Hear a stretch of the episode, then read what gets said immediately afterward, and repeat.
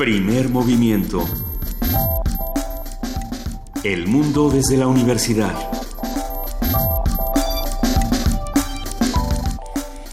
Siete de la mañana con seis minutos, esto es Primer Movimiento, yo soy Juana Inés de ESA y está conmigo Luisa Iglesias. Ella es Juana Inés de ESA, yo soy Luisa Iglesias. Se parecen las voces, pero no es igual pero no es igual. Así como se parecen las leyes, pero no son iguales. Lea usted las letras chiquitas de las leyes, sobre todo cuando son migratorias y son así de radicales.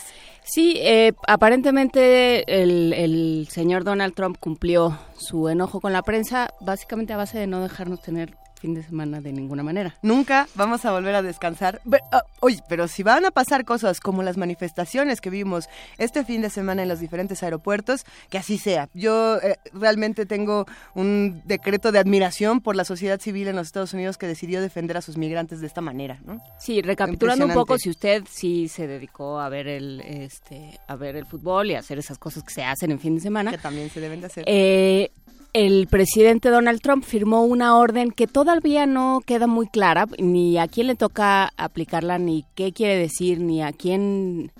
ni a quién le toca ni por qué existe. No, por qué existe es muy claro. Eh, en sus promesas de campaña Donald Trump dijo no vamos a dejar que entre la gente que nos quiere lastimar. Y entonces eso él lo tradujo en eh, en tomar siete países, Yemen, em, Irán, Irak y otros cuatro, tomar siete países y decir las personas que vengan de ahí no pueden entrar a Estados Unidos, no pueden aplicar, no pueden eh, solicitar visas y no pueden venir aquí aunque tengan ya eh, la green card, la, la, tarjeta que les permite. Que después una jueza dijo, no, a ver, si hay green card, sí pasan. Es que eso fue lo que pasó el fin de semana. Hubo un montón de gente detenida en los aeropuertos, gente que no dejaban abordar, que no dejaban llegar ni, hasta, ni a los aviones y que nadie sabía qué hacer con ellos. Porque era de tal manera, es de tal manera vaga, el, es de tal manera vago el texto de la ley que nadie sabe qué hacer.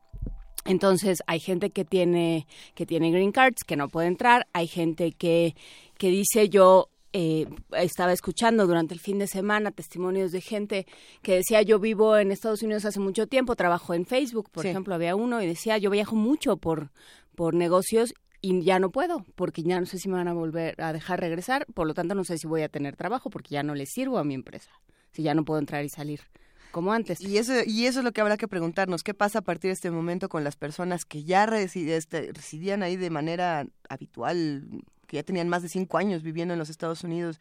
Bueno, ¿qué va a pasar con todo? ¿Qué va a pasar si, ya nadie sabe qué va a pasar con todo? Eh, si todo se empieza a llevar, a ver si ya, ya me dijeron cuáles son. Son Irak, Siria, Irán, Libia, Somalia, Sudán y Yemen.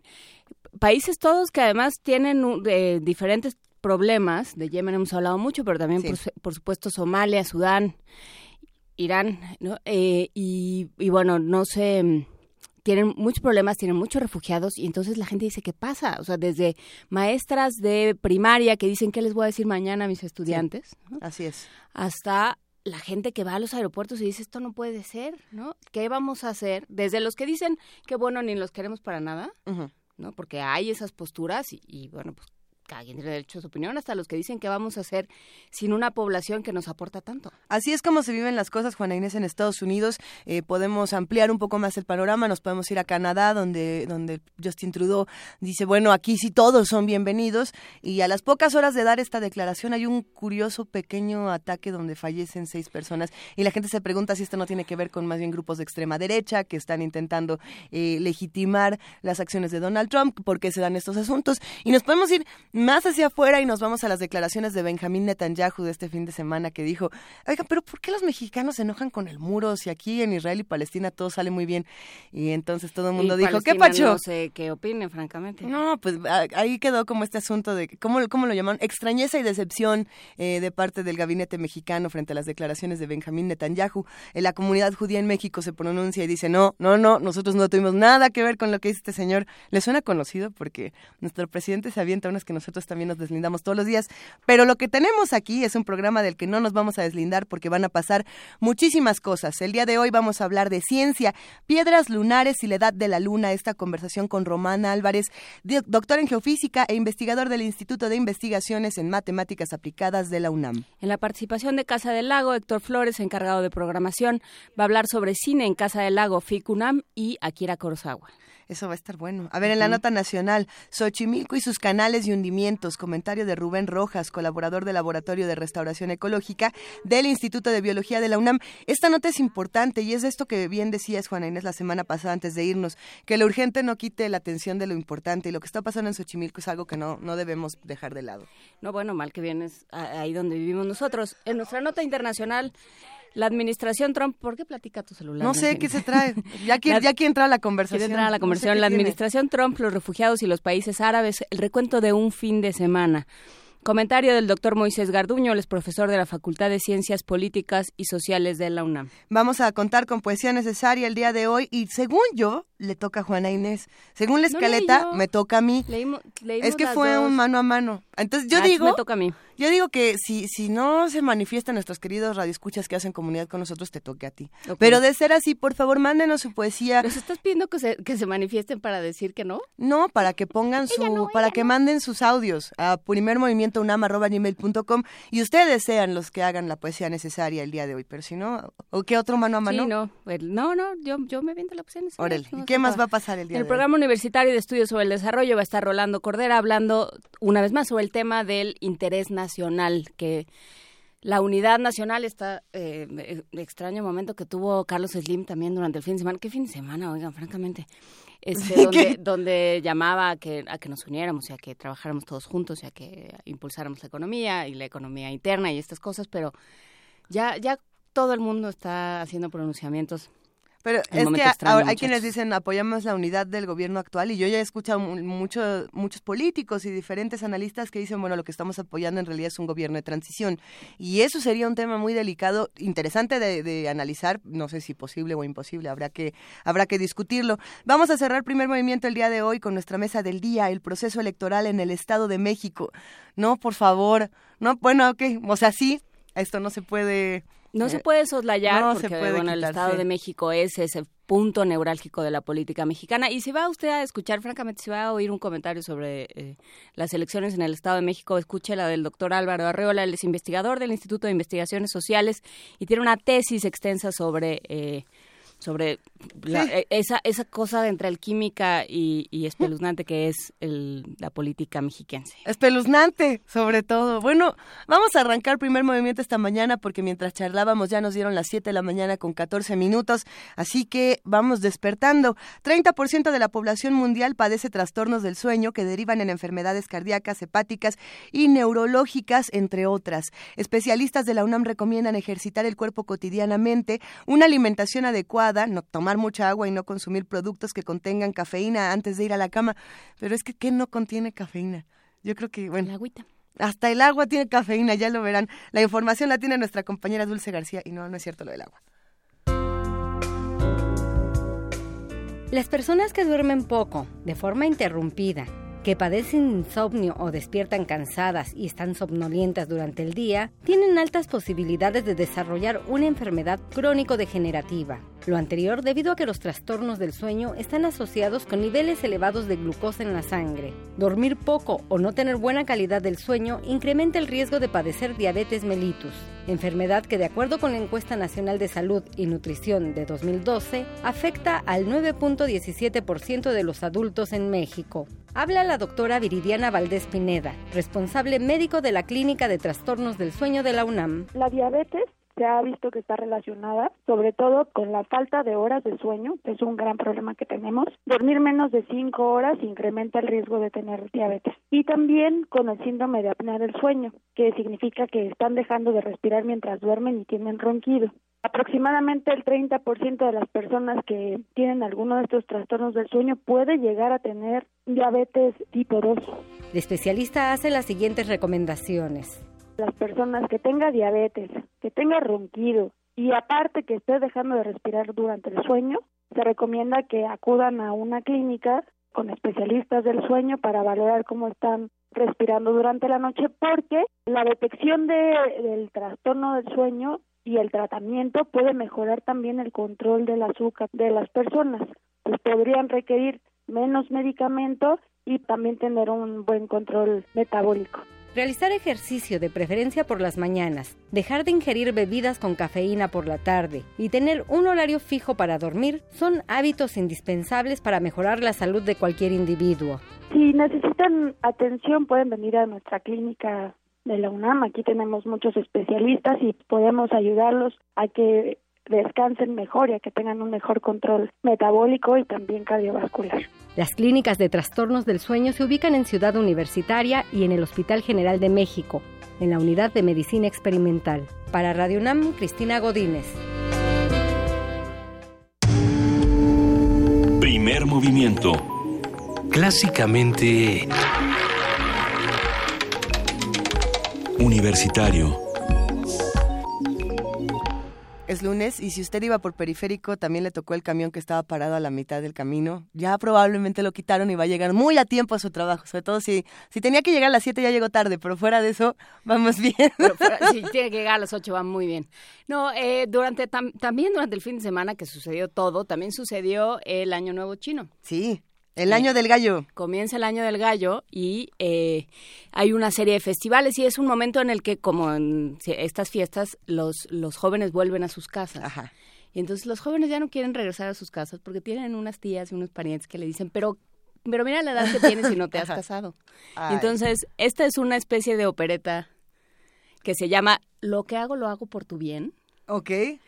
Que toca los cantantes de cámara del arco iris de Shanghai, Shanghai Rainbow Chambers, Chambers Singers. Órale. Ok, ok. Y vamos a oír un pedazo, porque es larguísimo, pero un pedazo de Lo que hago, lo hago por tu bien.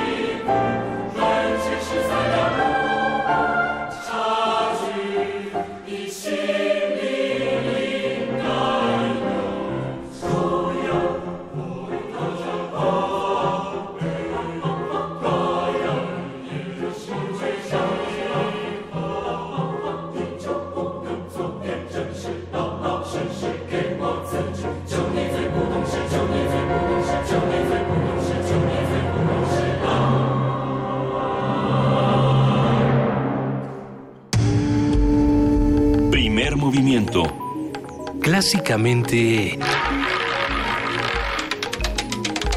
diverso. Lunes de Ciencia. Un equipo internacional de científicos descubrió un reloj geológico basado en las mediciones geoquímicas del interior de la Tierra, con el que se ha podido determinar la edad exacta de la Luna. Esto es una maravilla. Gracias a la misión del Apolo 14, algunos minerales fueron traídos a nuestro planeta por los astronautas.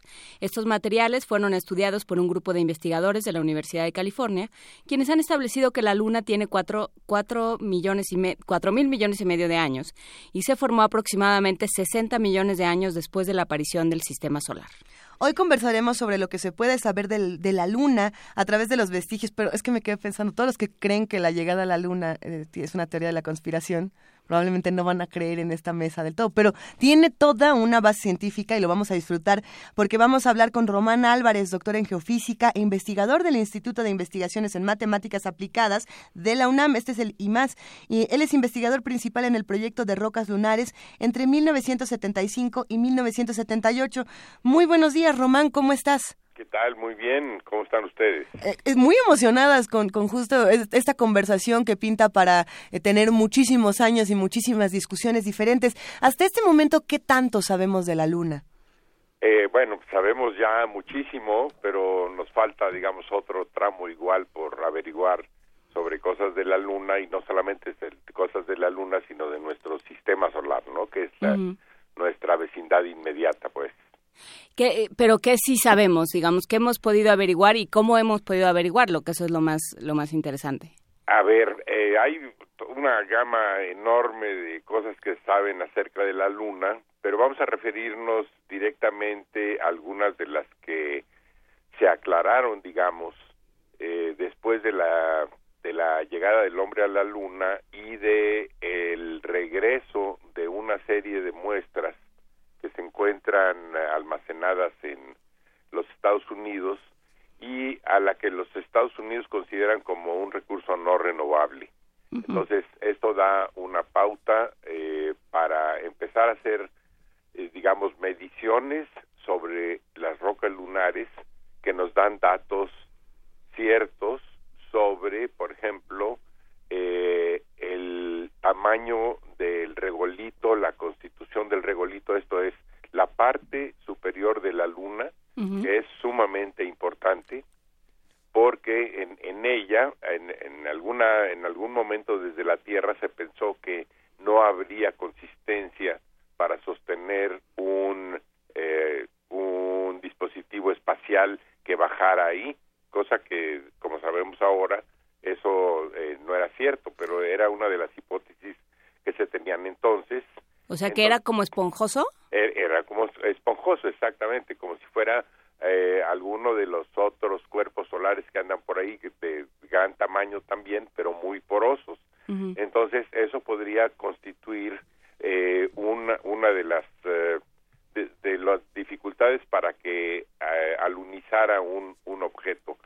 Eh, el, el segundo era la existencia de agua, ¿no? Esto ha preocupado mucho al hombre eh, para poder poner una base lunar en algún momento y que pues, sea autosustentable, porque de otra manera pues habría que llevar el agua desde acá. Entonces eso sería muy muy problemático y se, se especulaba sobre si existiría el agua en la luna y en todo caso bajo qué forma, ¿no? Desde, desde luego líquida no, porque la atmósfera de la luna pues es casi cero, digamos, eh, comparada con la, con la atmósfera terrestre, casi no hay atmósfera, todos los gases se han fugado. Entonces lo que se esperaba es que hubiera agua en el regolito lunar, o sea, que agua que se sumergió y por las bajas temperaturas que existen en la luna, en las zonas a las que nunca les da el sol, que son zonas de sombra, entonces ahí abajo podría haber agua y podría ser extraída. Ahora, todo esto, eh, pues cuando ya bajó, cuando ya pudo bajar una nave espacial y eh, recopilar muestras, ya hicieron mediciones directas. Antes de eso, se intentó, como se hace ahora con los otros cuerpos solares, eh, rodearlos, hacer una órbita luna y, entonces emitir ondas de radar y recibir los, los reflejos y empezar a averiguar qué tipo de suelo había ahí. Las temperaturas en eh, la superficie de la luna van desde pues muy bajas, menos 290 eh, grados Kelvin, que es, es una temperatura muy baja, hasta temperaturas de 100 grados centígrados entre el día y la noche solar. Entonces, cuando, cuando pasa el, el terminador, se llama la zona que limita la, la parte iluminada de la parte oscura. Y cuando pasa este eh, terminador que se va moviendo, porque la luna va, girando también, aunque gira eh, sincrónicamente con la Tierra, porque la Tierra siempre ve la misma cara de la luna. Entonces, eh, está dando eh, vuelta a la luna y el terminador va caminando. Y, y en donde va el terminador hay una diferencia de temperatura como de 400 grados. Y de ahí y, también hay un movimiento de partículas de la superficie por campos eléctricos que se generan entre la luz y la sombra. Entonces esto causa unos movimientos que son eh, responsables de mover una parte del regolito lunar, de la, de la parte de encima. A ver, no, pero doctor Álvarez ya nos acaba de soltar como 400 datos, uno más espeluznante que el anterior. Aquí yo ya tengo una serie de preguntas de todo esto, sí. ¿Cuánto dura un, un día lunar? Eh, dura un mes. Sí, ok. El mes de la luna, sí el mes de la luna. Vamos por partes.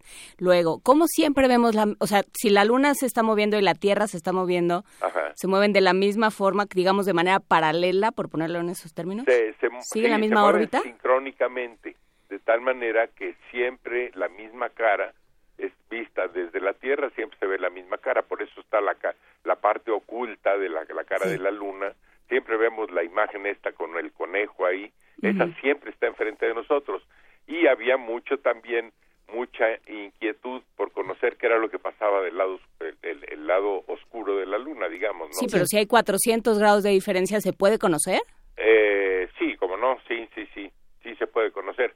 Los materiales geológicos aguantan esas temperaturas y bastante más no entonces eso no no no no es problema sí eh, va con, con uno de los satélites que se mandaron alrededor de la En donde con los que se empezó a ver cómo era el lado oscuro de la Luna. Y precisamente pensando en, en, los materiales geológicos y en todo lo que se ha obtenido, yo, yo me pregunto, Román, ¿existe un mapa geológico de la Luna? uno que tenga... Sí, sí, sí, ¿Qué se ha estudiado a partir de ahí? Eh, eh, todos los, los, procesos volcánicos, por ejemplo, eh, que, que ocurrieron en, en la Luna. La Luna cuando cuando se formó en hace estos 4.500 millones de años, eh, quítenlo, pónganle algunos, eh, se, se formó y era una, una, digamos, una masa incandescente fundida. Y es, esa roca fundida inicial se fue precipitando por, por gravedad, por ser los, los minerales más pesados, se fueron yendo hacia el centro en donde se concentraron y constituyen un núcleo que no es como el núcleo terrestre, pero es un núcleo más denso en la, en la Tierra y los y los eh, materiales más menos densos, igual que en la Tierra, la corteza terrestre, se fueron hacia arriba y eso es lo que formó los silicatos. Pero además a eso, pues agréguenle la, el bombardeo de meteoritos durante esos 4.500 millones de años. Entonces, la superficie de la Luna está llena de cráteres de impacto. Los que, y además, eh, hubo volcanismo porque al, al, al sumergirse la, la, la, parte fundida de la Luna, se quedó eh, durante muchos millones de años, quedó una alta temperatura ahí y se dio volcanismo. Y este también ha sido destruido subsecuentemente por, por todos estos eh, bombardeos de meteoríticos. Nos en, en redes si la, entonces la luna no rota, si nada más tiene movimiento de traslación y no, de rotación. sí rota, sí rota. Lo que pasa es que rota eh, sincrónicamente con la Tierra. O sea, la, la, Tierra está dando la vuelta y la luna va dando la vuelta en, en, en los 30 días, digamos, da, da, da la vuelta, pero siempre dando la misma cara a la Tierra, que es, es una peculiaridad de la rotación. Sí, no, no, no, no, no nada más se traslada, cuando, cuando uno está en, en la secundaria, si no me equivoco, y nos enseñan con, con todas estas maquetas los movimientos de rotación y traslación, damos por sentadas muchas cosas y luego conforme comenzamos a, a conocer más de los hallazgos científicos y de las complicaciones científicas que se dan alrededor de todo esto, empiezan unas discusiones de lo más interesantes, doctor Román Álvarez. Pero yo me pregunto en ese sentido, eh, ¿Qué es lo que todavía nos falta comprender para tener más clara, uno, el, asunto de la edad, que es algo que hemos discutido aquí en este programa desde hace varios días, pero también otros hallazgos que, que, se han discutido dentro de la comunidad científica que son muy importantes? ¿Qué es lo que nos está haciendo falta estudiar? Eh, bueno, yo, diría que seguimos con el problema de la determinación de fuentes de agua, que es, muy importante para, para conocer eh, en, en dónde podría establecerse una base lunar. Eh, evidentemente es más lógico poner una base en la Luna que en Marte en este momento, ¿no? Entonces eh, habrá que hacer esta exploración con mucho más cuidado. Eh, hay aparte del, del interés de la humanidad de salirse de la, de la Tierra y explorar otros lugares, tenemos este también las inquietudes eh, sobre sobre muchas peculiaridades, pero que son, digamos, muy específicas para grupos de investigación. Yo no quisiera entrar en esas cosas porque las composiciones de los minerales y todas estas, hay muchísimos detalles que son de especialistas y que a un auditorio, pues como el, al que tenemos amplio, no, eh, le gusta más eh, o, o le, le le convendría más saber cosas de tipo de ese tipo de la, la parte de exploración de la luna que nos puede llevar a establecer una base allá. A mí me parece que eso es sumamente importante de cualquier manera, ¿no? Pero hay muchísimas otras preguntas así como digamos en la introducción yo no toqué casi nada y sin embargo dio la impresión de que había una gran variedad de, de, temas. De temas, y, efectivamente los, eh, hay muchos más de los que yo mencioné. Eh, digamos que cada, cada problema que se ha resuelto en la Tierra, pongamos el, el de los temblores en la Tierra, ¿qué pasa en la Luna con los temblores?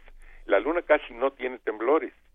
Entonces, porque es, es, es un planeta, digamos, frío, no tiene, a las diferencias con la Tierra son tan grandes, no, no tiene eh, tiene un núcleo, pero es un núcleo que está frío, el nuestro es un núcleo que está muy caliente, y luego viene un manto, cosa que no existe en, en la Luna, eh, viene un, hay una corteza, que es una corteza grande, y cuando se hicieron experimentos estrellando algunos de los eh, de los satélites que estaban dando la vuelta a la Luna, se les acababa el combustible y se aprovechaba para hacer un impacto en un lugar y con eso generar un temblor en la luna inducido por el hombre y como ya había sismómetros en la luna estos mandaban las señales a la tierra y se analizaron.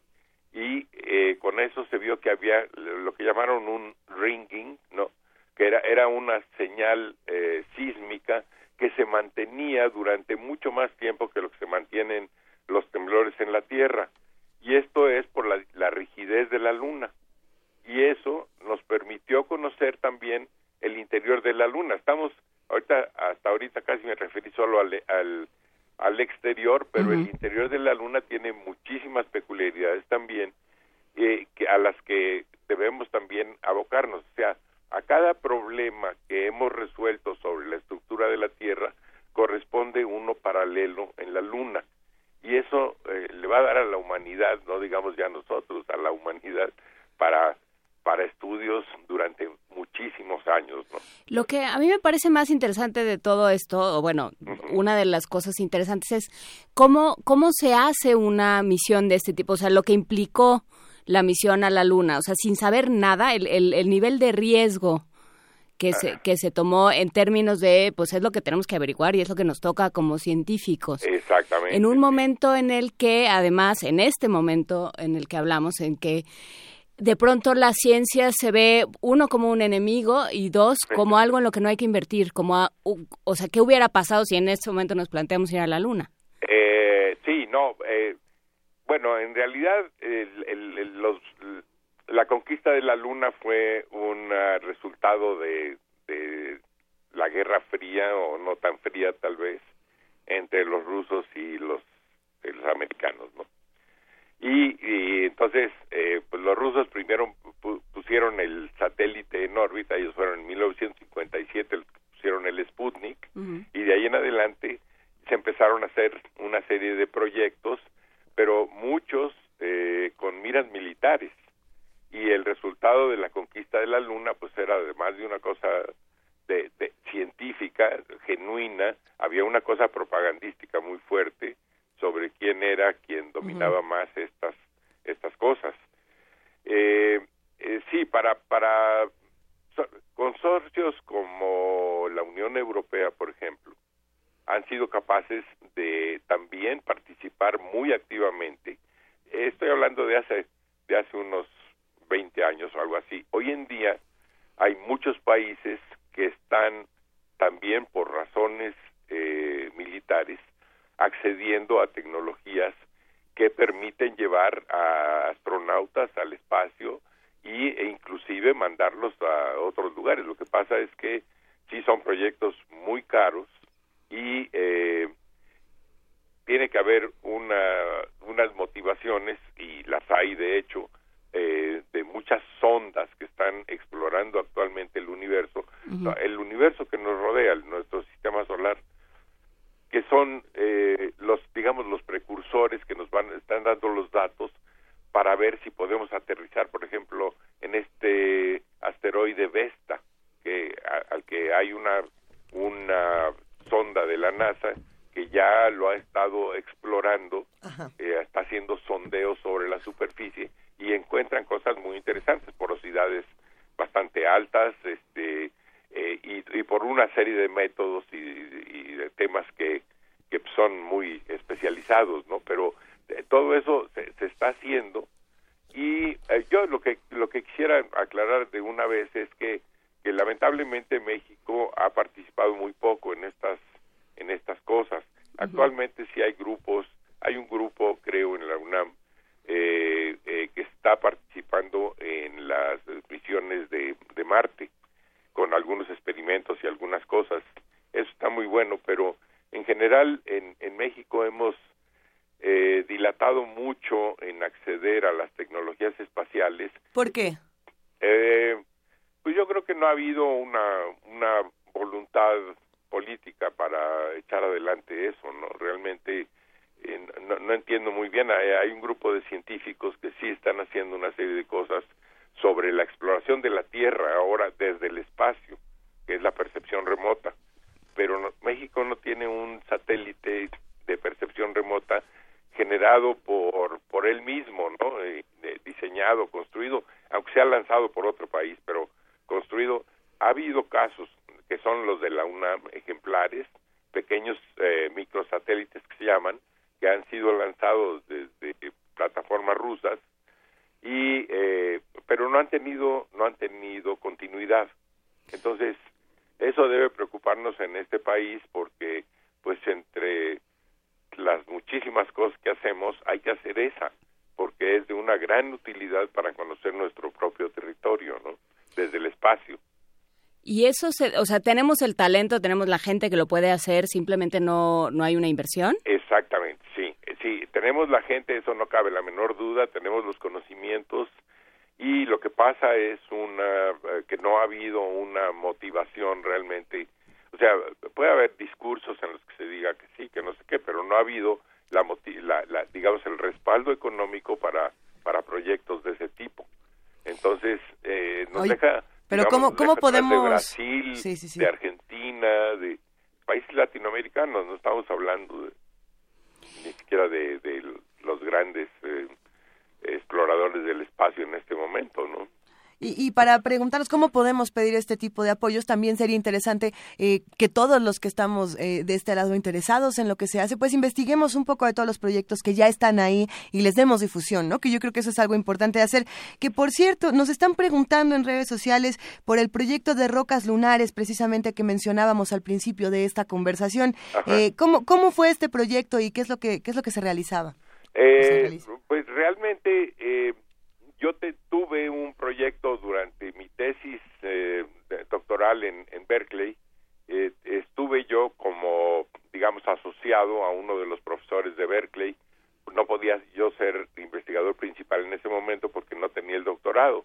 Pero una vez que me vine a México, entonces planteé, digamos, lo que era eh, lo que continuaba de las propiedades eléctricas de las rocas lunares que yo estaba estudiando eh, se lo propuse a la NASA directamente ya en, México y la NASA eh, se, analizó como todos esos proyectos y me hicieron investigador principal del, de, las rocas lunares para estudiar sus propiedades eléctricas que eh, ahora que es una parte muy importante conocer estas propiedades para poder hacer las inferencias con digamos exploraciones de radar en, los satélites que circundan a la Luna, poder eh, hacer sacar conclusiones acerca de, digamos, la existencia de agua por por una, ¿no? O el, tipo de, regolito, las densidades superficiales y una serie de cosas que se pueden averiguar conociendo las propiedades eléctricas de las rocas. ¿Cómo son las propiedades eléctricas de las rocas en la Tierra? Eh, la diferencia principal entre las rocas eh, en la Tierra y las rocas en la Luna es que la Luna no tiene atmósfera, no tiene humedad, está súper seca. Y cuando se trajeron las rocas estas del Apolo, las mediciones de las, de las propiedades eléctricas se estaban haciendo a la intemperie, pues en lugares como MIT y en lugares como eh, algunos laboratorios de Canadá que las tenían también, y yo empecé a hacerlas al, al alto vacío y simulando las condiciones de, temperatura en la superficie de la Luna también. Entonces, eso eh, proporcionó datos que están sirviendo actualmente. Hace poco eh, citaron uno de mis trabajos sobre esos, eh, precisamente en la exploración de, de el, asteroide este de Vesta. Y bueno, de ahí salen una serie de conclusiones que después hay que interpretar y es, un proceso bastante largo, ¿no? De, exploración y conocimiento de las propiedades. Y primero cuando no había rocas lunares se usaban simuladores.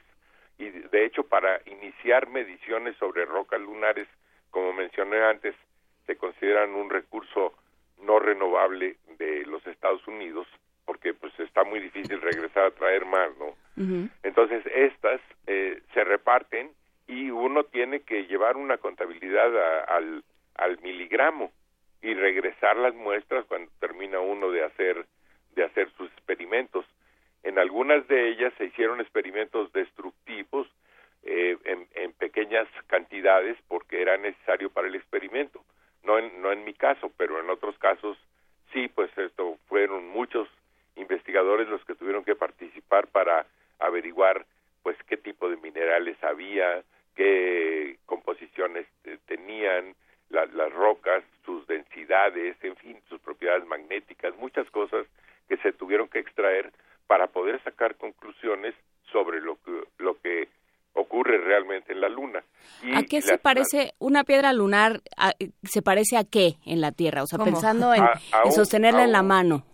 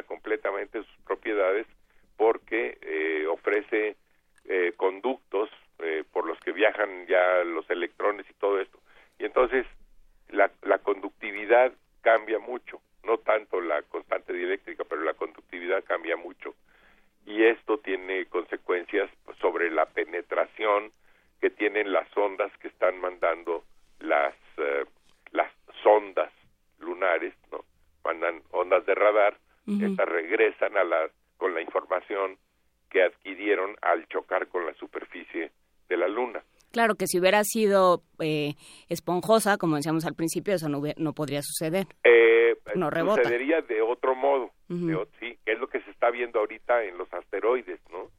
Entonces, por la forma como regresan, eh, la coherencia de las ondas que regresan y todo eso, se puede inferir la, la, la eh, constitución, la estructura de la roca en la superficie. Para terminar, eh, doctor Román Álvarez, muchas gracias por esta conversación. Hoy regresan muchos estudiantes, hoy es el primer día del semestre. ¿Qué les diría a todos ellos que van, este, a lo mejor a una clase de física? que quieren, acercarse a estos temas, sí. Eh, pues yo lo, que les recomendaría es que sigan sus, eh, digamos, sus inquietudes naturales. Si, si alguien le estira por ese lado, ¿no? Pues entonces que, que continúe y que, que busque. Hoy en día es muy fácil buscar quién está haciendo qué porque se mete a internet y le pregunta, ¿no? La luna tal o cual o en México, ¿qué pasa?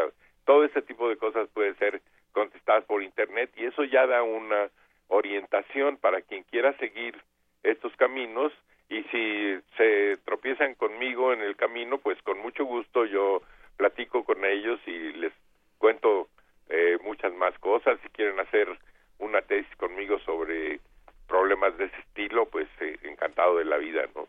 No, cruzarnos en el camino contigo. Muchísimas gracias, Román Álvarez. Ha sido una gran conversación, sin duda. De nada, a sus órdenes. ¿eh? Hablemos pronto, va un gran abrazo. Cómo no, igualmente. A ver, Hasta luego. Teníamos una apuesta con Inés de esa y Luisa Iglesias aquí, este, de cómo iba a reaccionar la producción según cómo los conocemos. Yo decía que iban a poner eh, Fly Me to the Moon, ya fuera versión Sinatra u otra versión, y tú decías que nos iban a poner The Dark Side of the Moon de Pink Floyd. Algo de del Dark Side of the Moon, sí, pero no. ¿Y qué tú crees? Que dijeron, pues Nos salieron con Moonchild de King, de King Crimson. Vamos a escuchar. Qué mejor.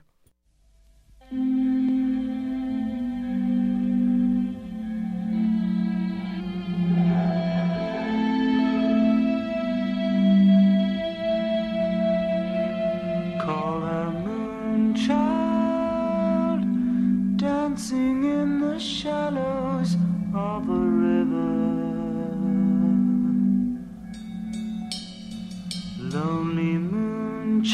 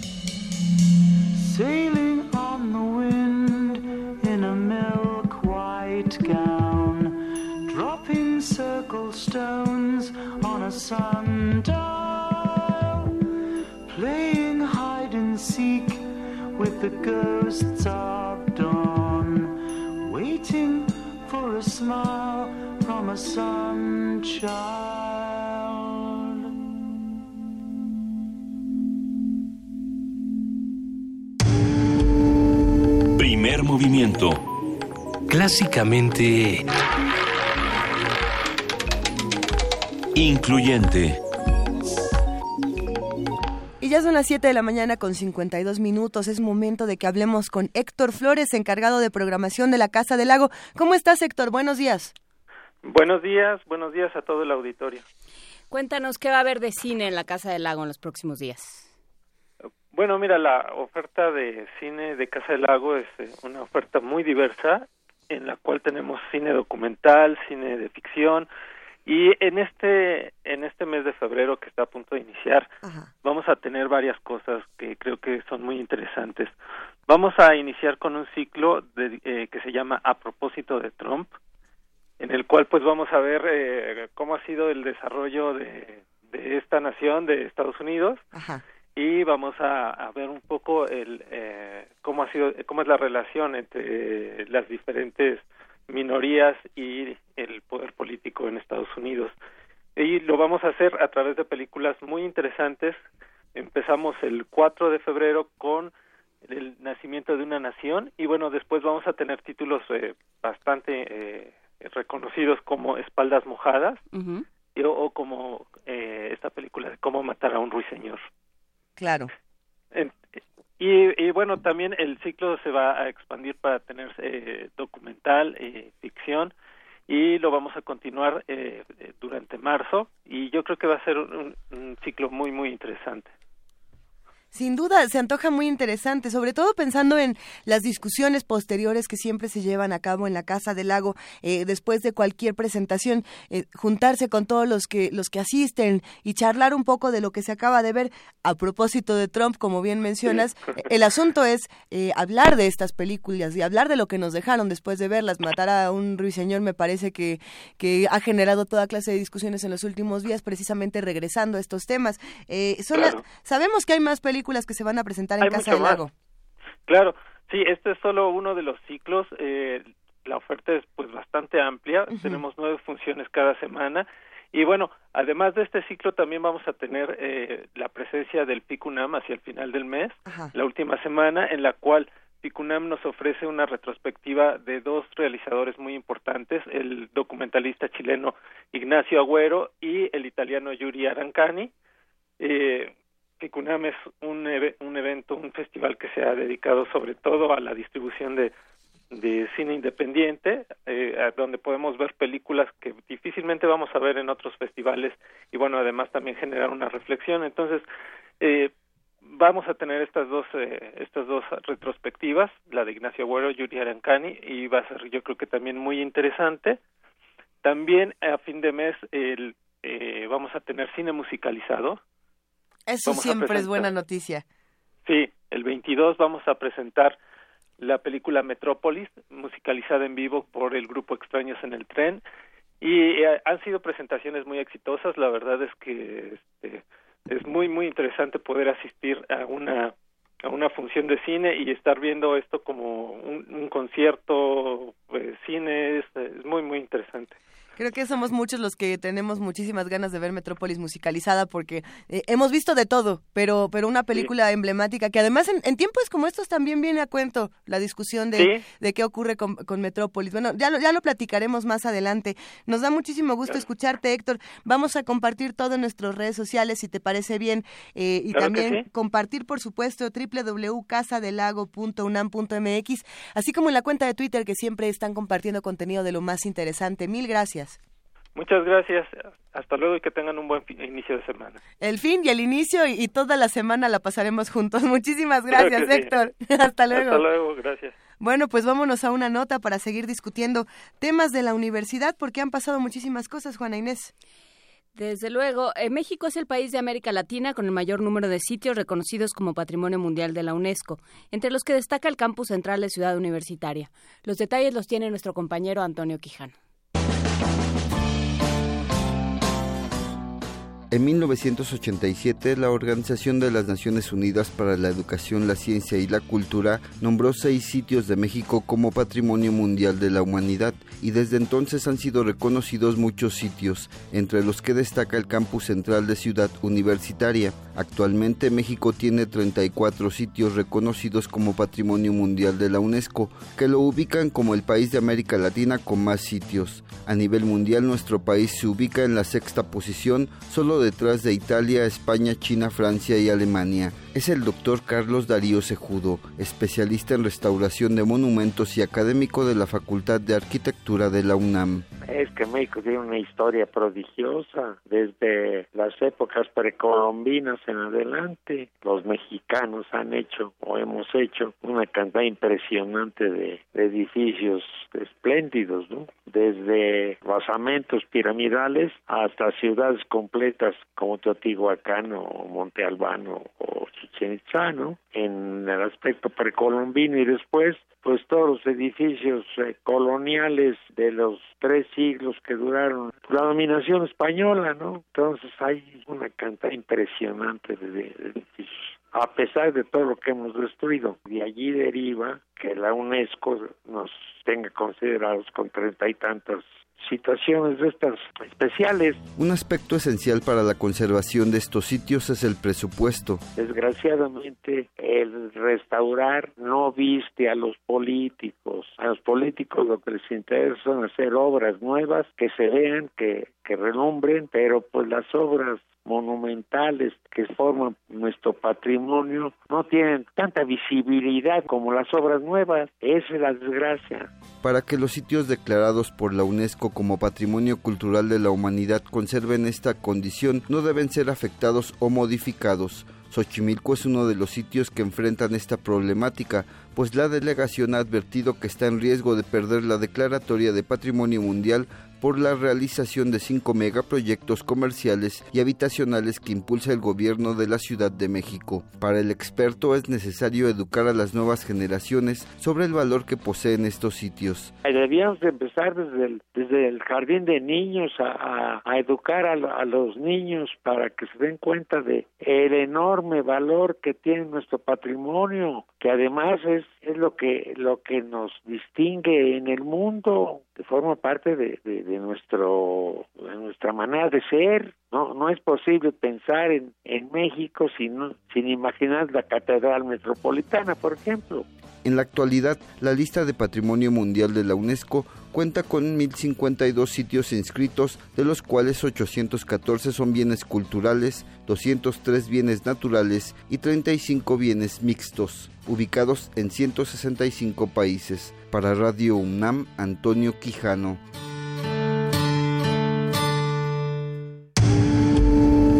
Primer movimiento. Clásicamente... Universitario.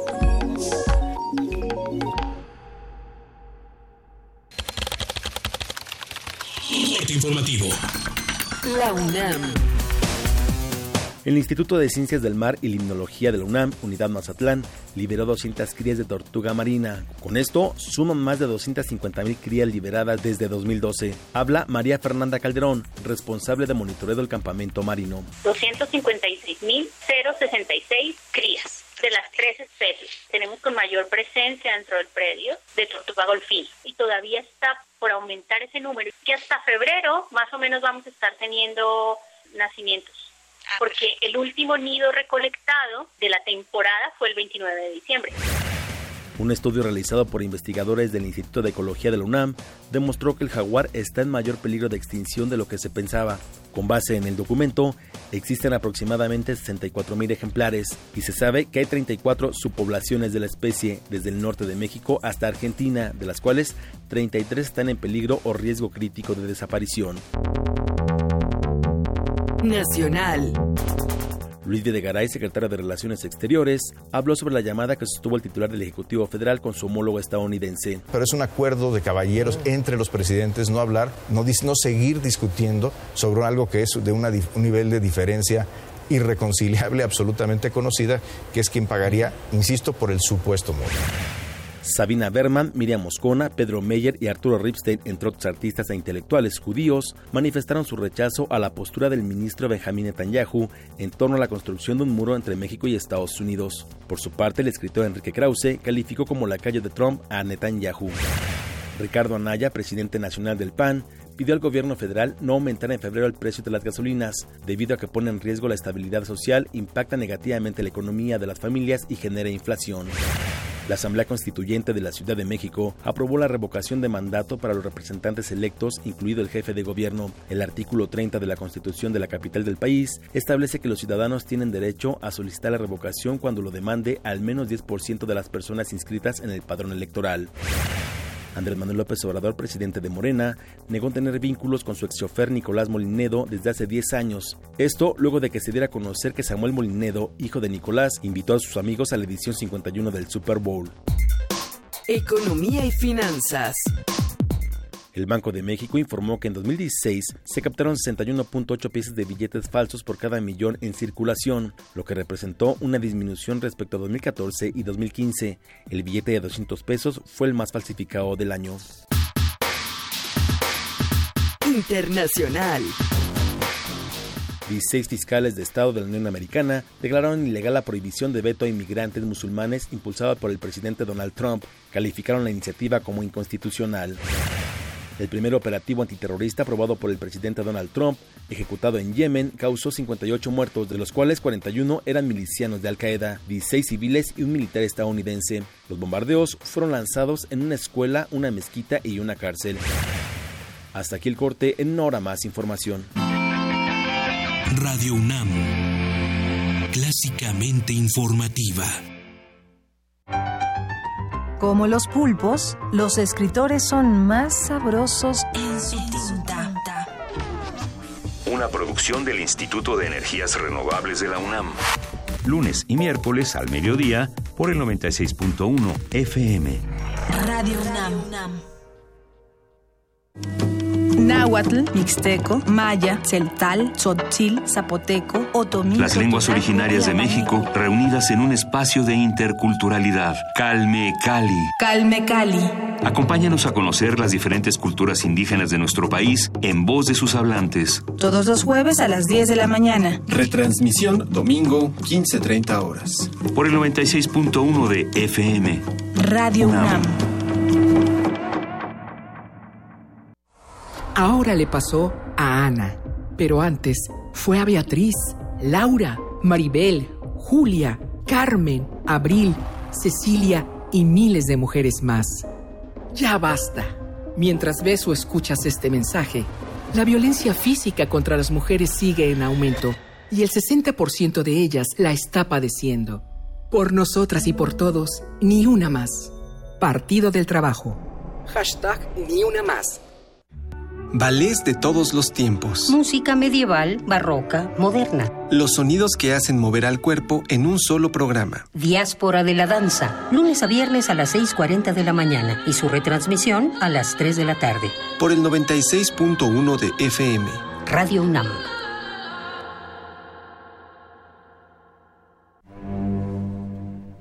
Una orquesta en la cocina. Cuarteto de cuerdas en el auto. Y un violonchelo solista sentado en el sillón favorito de la sala. Orquesta Filarmónica de la UNAM. Desde la sala Nezahualcóyotl. Escucha los conciertos los domingos al mediodía. Desde la comodidad de tu casa. 96.1 FM. Radio UNAM. Está abierto el tercer concurso nacional de fotografía Los Derechos Humanos, en el que pueden participar fotoperiodistas, documentalistas, fotógrafos y público interesado en la fotografía y en el tema. En el certamen podrán participar todos los residentes del país, quienes deberán enviar sus trabajos antes del 11 de febrero de 2017. Los tres primeros lugares recibirán 100 mil, 60 mil y 40 mil pesos respectivamente. Las bases del concurso se pueden consultar en www.cuartoscuro.com diagonal derechos humanos. Con letras y palabras surcamos el espacio y el tiempo. Parvadas de papel. En la 38 Feria Internacional del Libro del Palacio de Minería. Escúchanos en vivo del 23 de febrero al 6 de marzo, de 4 a 6 de la tarde, a través del 96.1 de FM. Radio UNAM.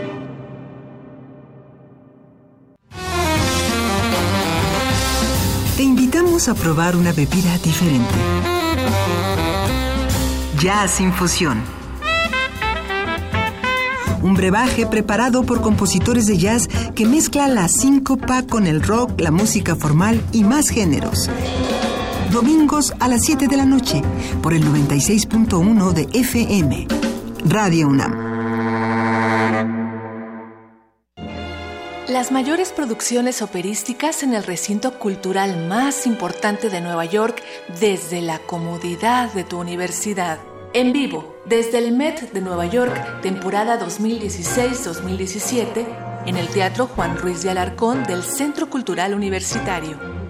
Consulta la cartelera en www.cultura.unam.mx, diagonal arte en pantalla. Una experiencia musical importada en el acto. Radio UNAM y Cultura UNAM invitan.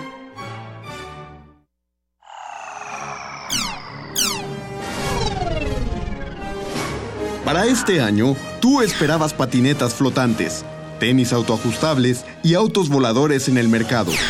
Pero no has visto nada de eso. En lugar de eso,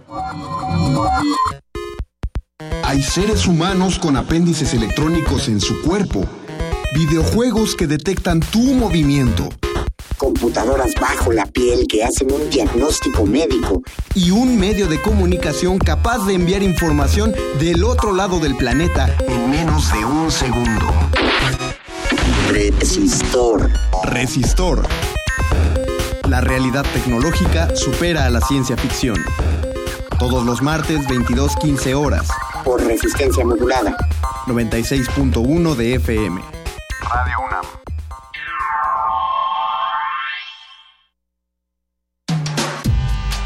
Primer movimiento. Podcast y transmisión en directo en www.radiounam.unam.mx.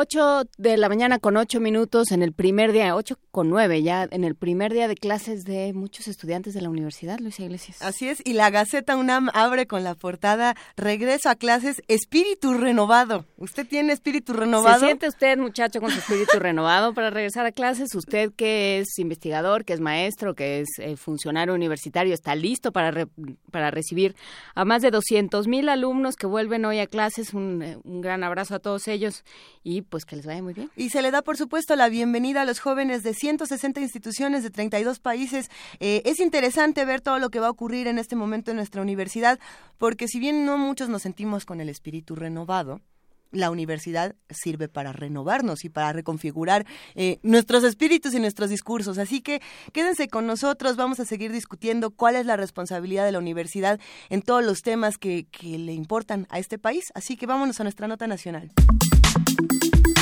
Nota Nacional.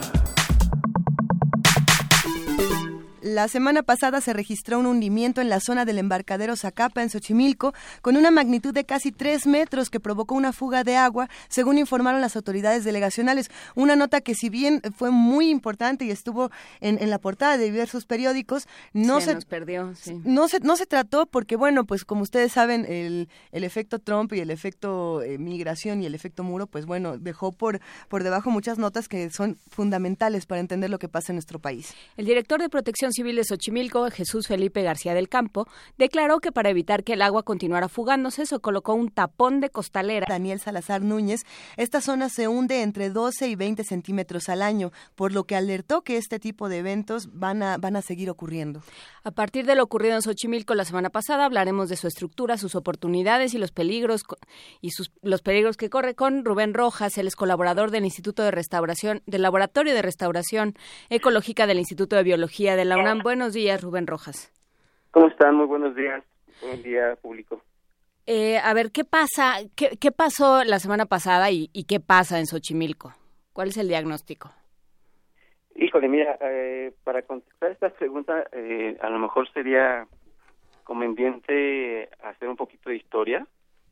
Mira, a principios del siglo pasado, eh, estaba todavía el presidente Porfirio Díaz, se empezó a construir un acueducto que la finalidad era pues la extracción del agua de la zona de Xochimilco hacia lo que entonces era la, la Ciudad de México.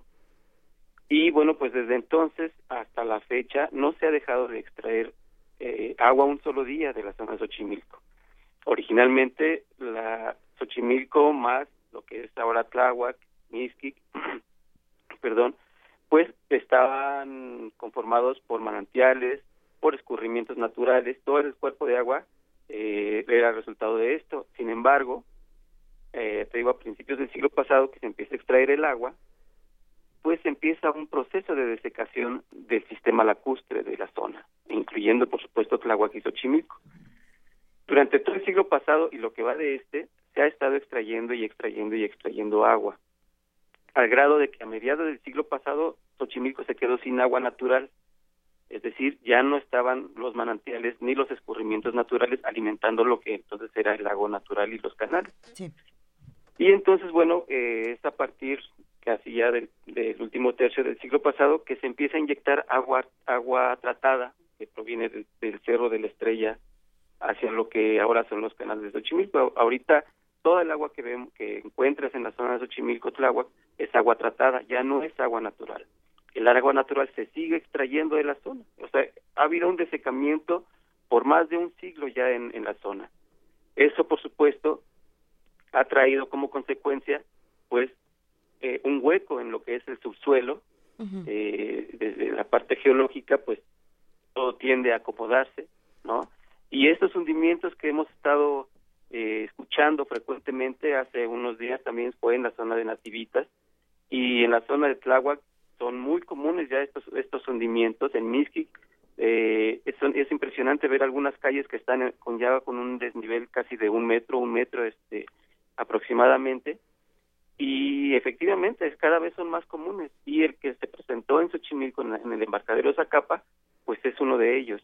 Aunque se han referido se han referido a que a que puede ser una de las fallas que se han localizado en la zona sin embargo bueno pues el común denominador que se ha presentado en los últimos años, en las últimas décadas, en la zona lacustre, tanto de Xochimilco como de Tláhuac, es que los hundimientos se están dando por la desecación, por la extracción del agua que se viene dando desde hace más de un siglo.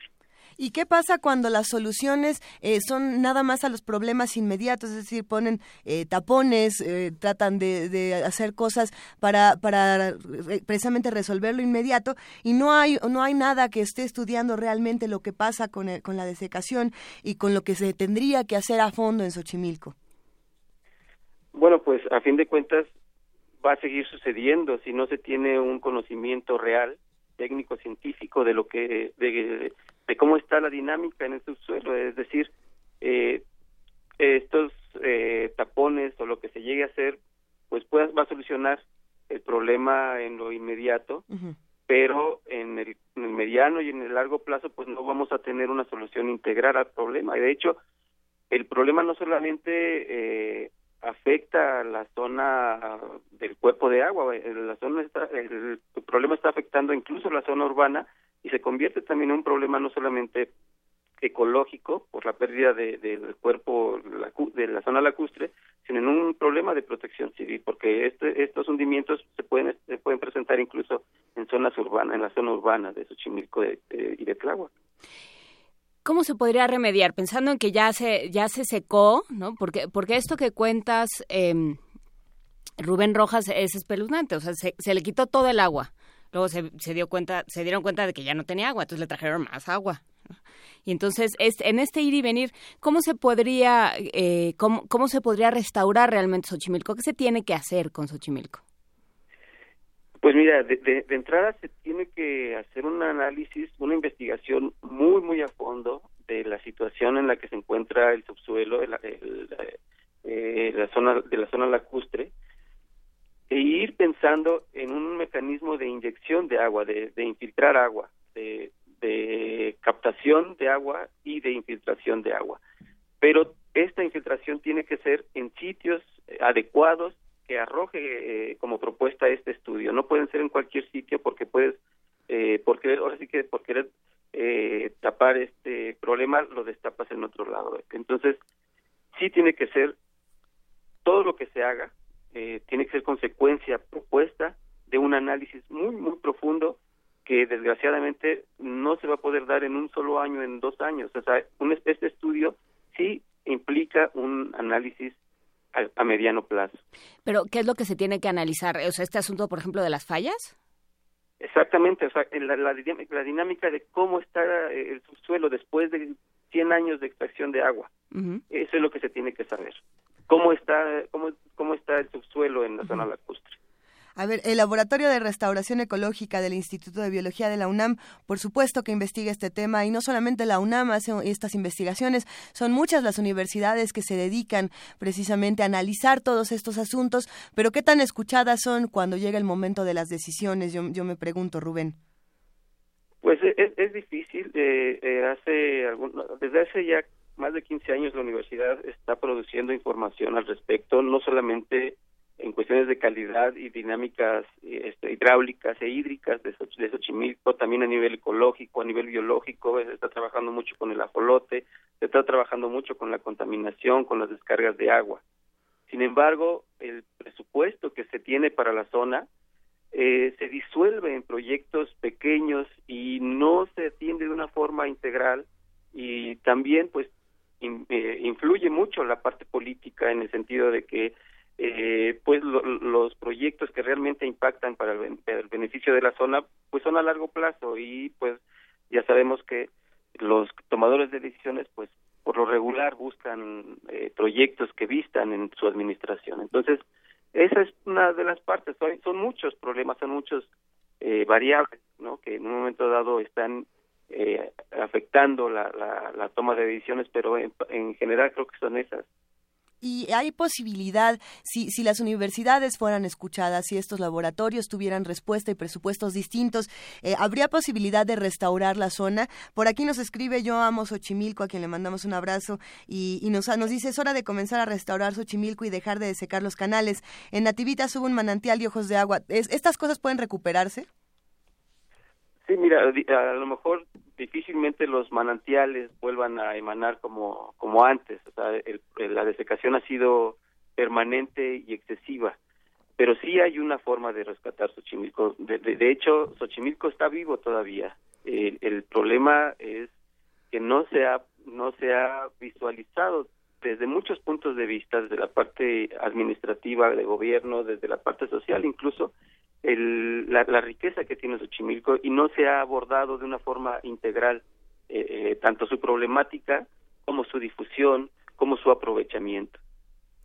A ver, estamos hablando entonces, sí, de un problema ambiental, pero sobre todo de un problema político. De corrupción. ¿no? Y bueno, por supuesto de corrupción y por supuesto también de, eh, de ver las cosas en el corto plazo y solo pensando en la próxima elección, no en, en, en que Xochimilco tiene que continuar durante siglos como hasta, o sea, como, como continúa hasta ahora. Entonces, eh, ¿Cómo, ¿Cómo conjurar, cómo trabajar con la gente de ahí? Porque, bueno, también los habitantes de Xochimilco son de esa región, digamos, se sienten parte de esa región y han tratado de defenderlo. ¿Cómo articular estos esfuerzos?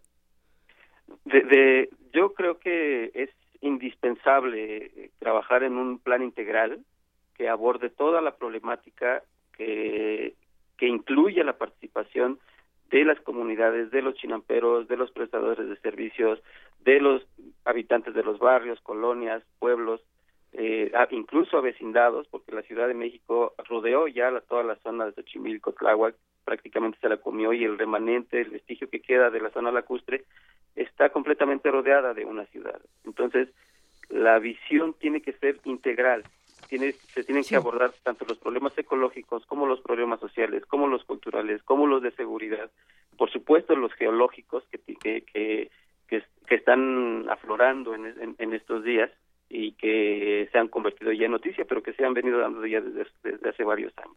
El problema es verlo y analizar de una forma integral y ponernos metas en 5, 10 años, 15 años para poder ir evaluando y poder ir midiendo si está funcionando o no está funcionando la inversión que se está haciendo para el rescate.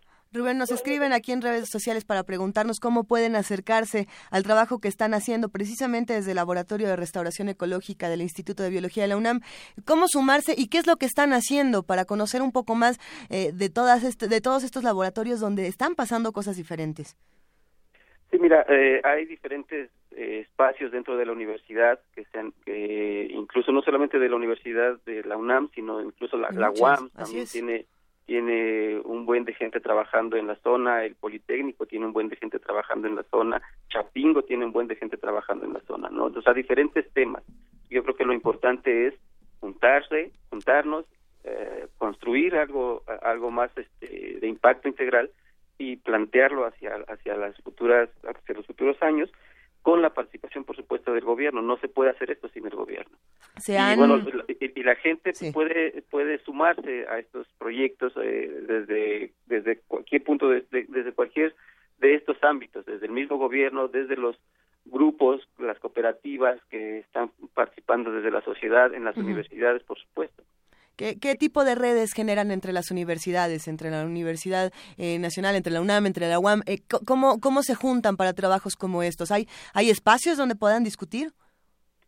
Sí, mira, hace un, un par de años eh, en el laboratorio de, en, perdón, en el en el Laboratorio Nacional de Sustentabilidad de LANCIS, que está ahí en, en, la universidad, eh, se, se, inició un intento eh, a, a, partir de una solicitud de, del mismo gobierno, gobierno local, de empezar a trabajar ¿no? Un, la, la, construcción de un, de un proyecto como tal. Sin embargo, bueno, pues hubo cambios en el, en el gobierno y bueno, pues eso se detuvo un poco, pero se sentaron las bases para trabajar en ese sentido, ¿no? Y estuvo gente de la UAM, estuvo gente de la universidad, estuvo gente de la, del gobierno y se empezó a, construir, pero creo que lo importante es darle esa continuidad que no se tiene cuando se vienen los cambios administrativos. Por supuesto, y, también está en, manos de la gente, porque bueno, si se, si se sigue construyendo. O sea, si, si se sigue construyendo, se siguen haciendo proyectos de desarrollo inmobiliario y se sigue utilizando el agua que, que no hay ¿no? De, para, para sostener estos, estos proyectos, pues tampoco se va a llegar a nada. Sí, a, fin de cuentas, eh, la falta de ordenamiento del crecimiento de la ciudad ha traído como consecuencia este problema y muchos otros. Eh, eh, y, y, el crecimiento sigue en, en, en la zona, ¿no? hay asentamientos irregulares que están exigiendo agua, la misma ciudad está exigiendo agua y bueno, pues a fin de cuentas también es una es una necesidad que no se puede negar y que se tiene que incluir dentro de la problemática para ver cómo se llega a un balance, a un equilibrio en cuanto a la satisfacción de necesidades de los asentamientos de la ciudad y de, de, de, la necesidad que tiene el mismo, la, la, zona lacustre como ecosistema, como una zona rica cultural, como el subsuelo para darle seguridad a la gente que está viviendo en la zona, ¿no? Se tiene que llegar a un equilibrio y para eso se tiene que construir un proyecto integral que, que incluya todas estas visiones y que vaya atendiendo todas estas variables, porque si se deja una fuera, entonces no sirve de mucho, no tiene el impacto real.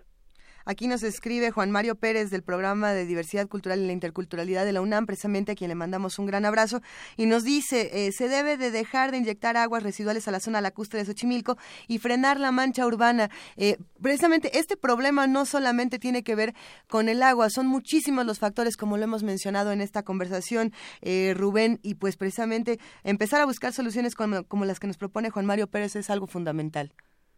Así es, eh, eh, tenemos que encontrar la forma de ir sustituyendo la forma, el agua tratada que está que está inyectando ya desde hace mucho tiempo a la zona y regresar, no sé, no no no no te podría yo decir ahorita cómo, pero tenemos que regresar a que la zona, la zona lacustre, vuelva a tener agua natural. A lo mejor es agua pluvial, no, porque yo siento pienso que a lo mejor ya los manantiales ya no podrían dar para mantener un sistema como este, pero si, si voltear hacia el agua pluvial, no lo sé, eso eso, eso lo tendrían que ver ingenieros eh, y, y ser resultado de, de, un análisis más profundo, pero creo que sí es necesario eh, ir revirtiendo la, la, inyección de agua residual a la zona, porque la contaminación y, la, y el impacto que tiene esta en el ecosistema, en la biodiversidad, pues es alta, ¿no? Pues sobre todo también la producción chinampera, que la producción chinampera sigue siendo muy, muy importante en la región y para el Distrito Federal. Y con eso precisamente vamos a cerrar porque nos escribe Terra Prema y dice,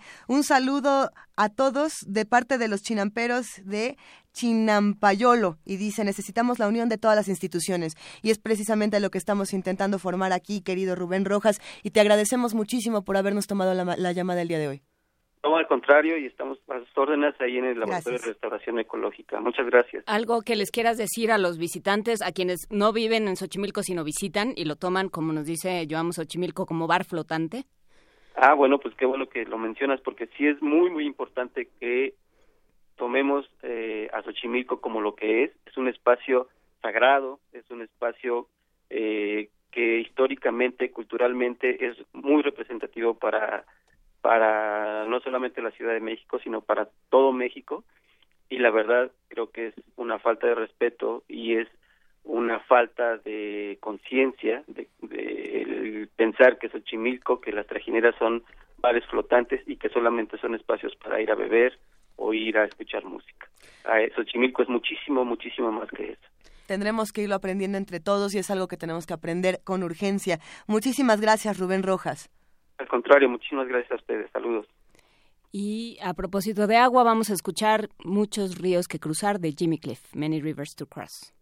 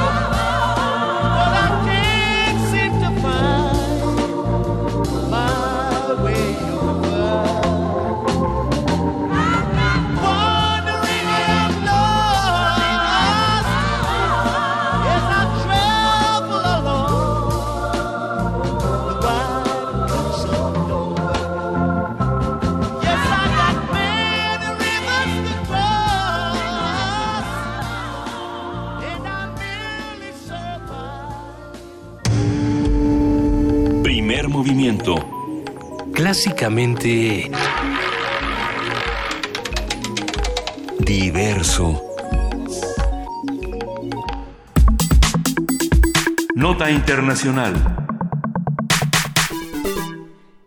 Pasado viernes, el presidente estadounidense Donald Trump se reunió en el Pentágono con altos mandos militares para firmar dos nuevas disposiciones presidenciales relacionadas con la reconstrucción de las Fuerzas Armadas y el establecimiento de nuevas medidas de vigilancia, cito, para mantener a los terroristas islamistas radicales fuera de Estados Unidos. Esto fue lo que platicamos precisamente cuando comenzó este programa. Estos mandatarios reforzarán el control sobre las personas que quieran trasladarse a este país, incluyendo refugiados y solicitantes de asilo político, es decir, con esta nueva medida, se podría prohibir la entrada durante 30 días de ciudadanos de Sudán, Irán, Irak, Libia, Siria, Yemen y Somalia y suspender las visas de asilo político para personas de cualquier país durante cuatro meses.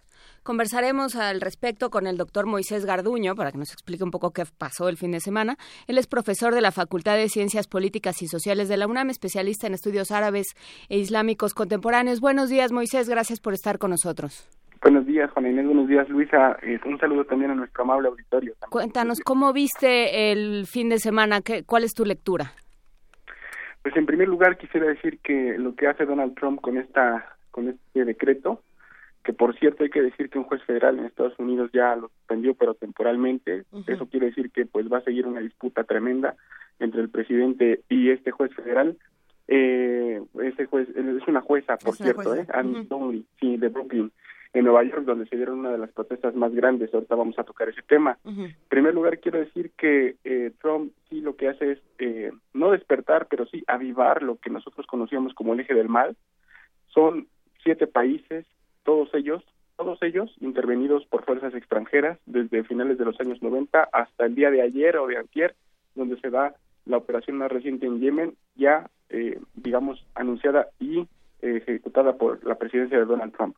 Entonces todos estos países comparten esa ese eje conductor y yo quiero decir que si la la gran justificación que tiene el presidente estadounidense para aislar el terrorismo, para distanciar al terrorismo de Estados Unidos, pues yo quiero decir que ninguno de estos países ha, eh, de acuerdo con las propias agencias de inteligencia o una revista especializada en inteligencia que se llama James Review, ninguno de estos países tiene la cantidad de las cantidades más altas de exportación de soldados o mercenarios a movimientos como Estado Islámico.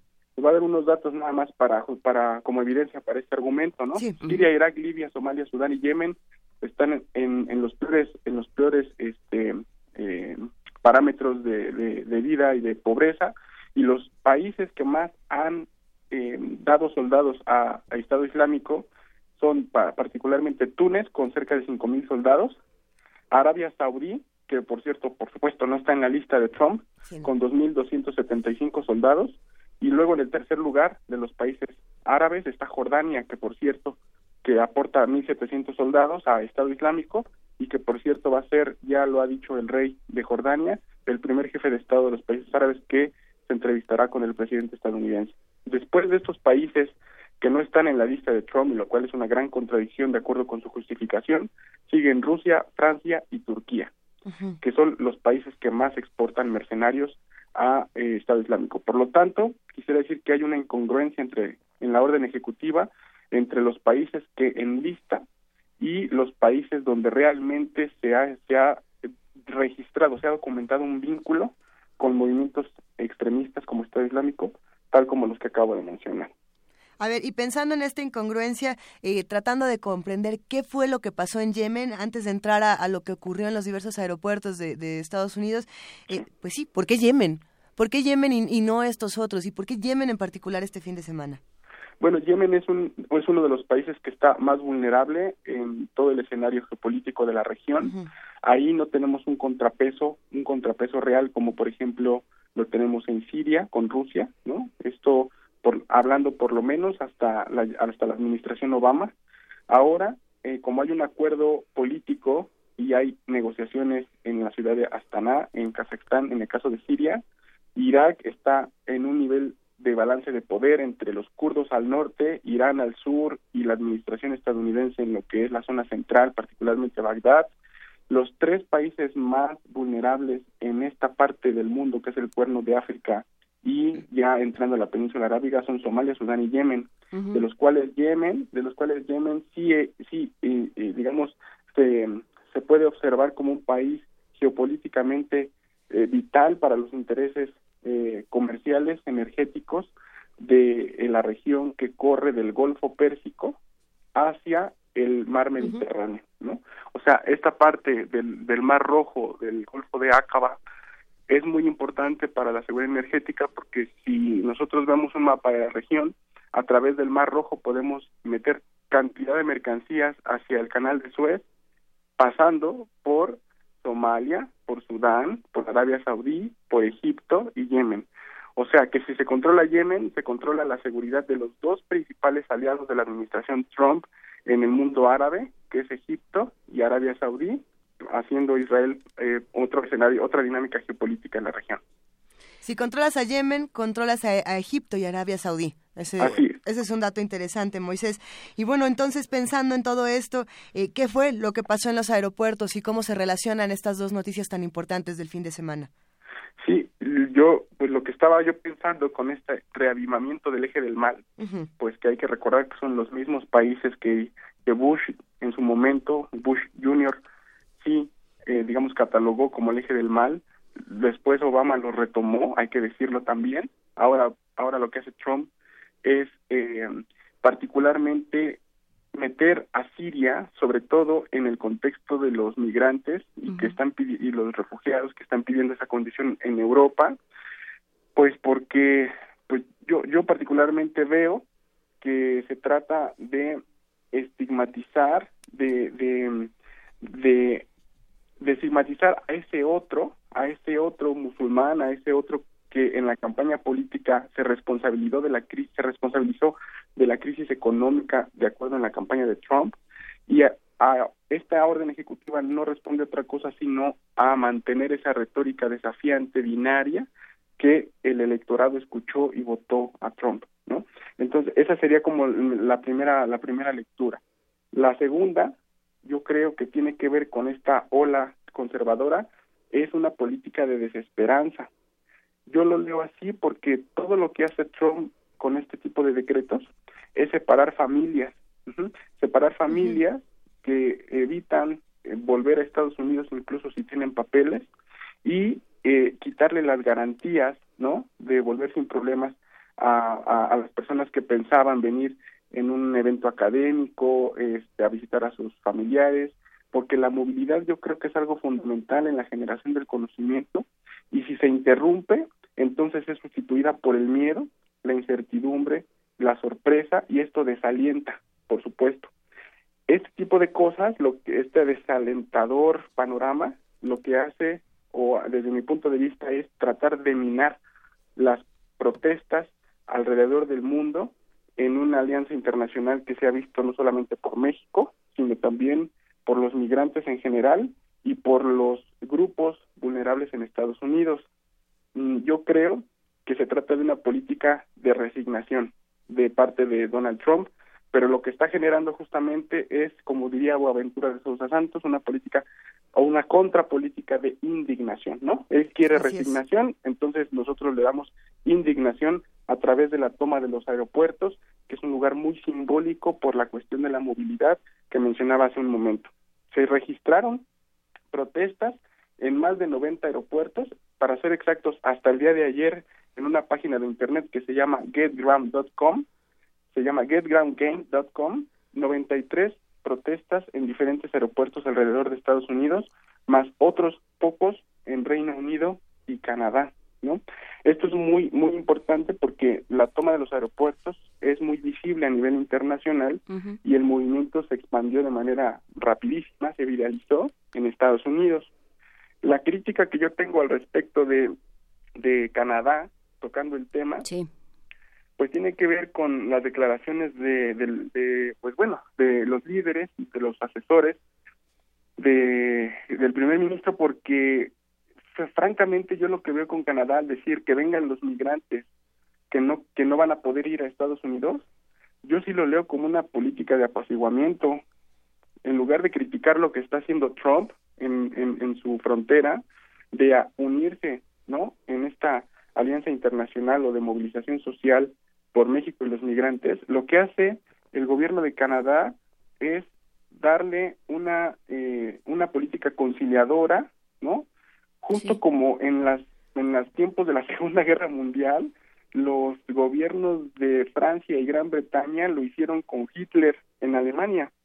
¿Y qué pasó con la política de apaciguamiento? Pues que no solamente no tuvo resultados, sino que ayudó a fortalecer y a agudizar las políticas racistas de Hitler en aquella época, ¿no? Esto para, paradójicamente pues tiene que ver el discurso de apaciguamiento de, de Canadá con la balacera de Quebec. Entonces también hay otra incongruencia ahí, porque dicen vengan los migrantes, pero al día de ayer acaba de haber una balacera en una mezquita de Quebec entonces, esto también como que genera incertidumbre y no hay coherencia entre el discurso y la práctica, ¿no? Eh, bueno, es una, es una crítica a, lo que hace Canadá, que no ha, eh, desde mi punto de vista, eh, criticado fervientemente lo que ha hecho Donald Trump y no sé, y su política de apaciguamiento no ayuda a lo que está ocurriendo en los aeropuertos y en otras partes del mundo, sino más bien como que se margina un poco del, del evento tal como en la historia de los países europeos, particularmente Francia y Reino Unido, nos lo mostraron con Hitler. Pero Canadá ya eh, está mostrando esa tendencia desde, desde la semana pasada, ¿no? Parece que Trump lleva año y medio gobernando, lleva una semana, pero eh, sí, o sea, ya tuvimos ese momento con Canadá de, del TLC y no me ayudes, compadre, ¿no? Los mexicanos, ahora también lo tienen los árabes. Exactamente, ¿no? Esto yo creo que nos va a ayudar a, analizar, ¿no? Primero, esta política de división, miedo y desesperanza, cómo, cómo superarla, ¿no? Y luego, aprender también de la solidaridad de los musulmanes, pero particularmente de los iraníes, que son una de las comunidades más grandes, más grandes en Estados Unidos y Canadá, de cómo reaccionan ante este tipo de políticas y actuar sobre todo con dignidad, ¿no? Yo creo que la sociedad en general, no solamente la sociedad civil, pero sí también la sociedad en general, tiene herramientas para poder presionar y superar este tipo de políticas, al menos en dos canales. Los canales institucionales, que son llamar a tu senador, presionar en las este, en las instancias, en conferencias, ¿no? Este, por ejemplo, un dato más también que, que yo quería decir en esta entrevista es que la, al día de mañana va a haber una conferencia en el estado de Virginia, en donde la conferencia se llama The Border Security en Estados Unidos, donde va a participar una, una empresa este, israelí para cotizar para, para cotizar en la licitación del muro que se va a construir o que pretenden construir entre México y Estados Unidos.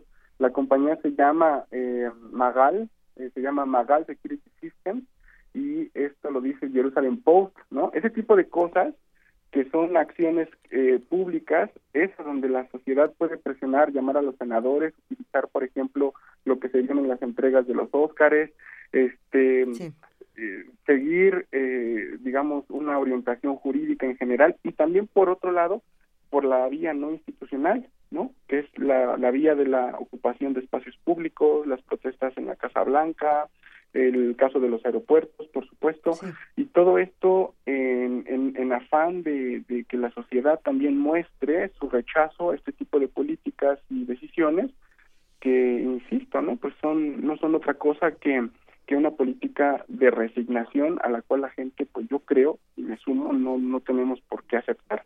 Moisés Garduño, por supuesto que, que, frente a frente a lo que cuando se nos pide resignación, lo que hay que responder es no prefiero mi indignación, muchas gracias. Pero, eh, ¿qué pasa con esta extraña medida de vamos a dividir entre cristianos y musulmanes? Porque lo que dice Trump en una de estas declaraciones eh, con vagas y, este con afirmaciones contundentes es a los cristianos en, en Siria, por ejemplo, les ha ido muy mal. Entonces a ellos sí hay que ayudarlos, pero a los musulmanes no porque ellos sí son malos. ¿Qué pasa con, con este tipo de medidas? ¿Cómo piensan implementarse? ¿En qué quedaron por fin el fin de semana? ¿En qué vamos con esto?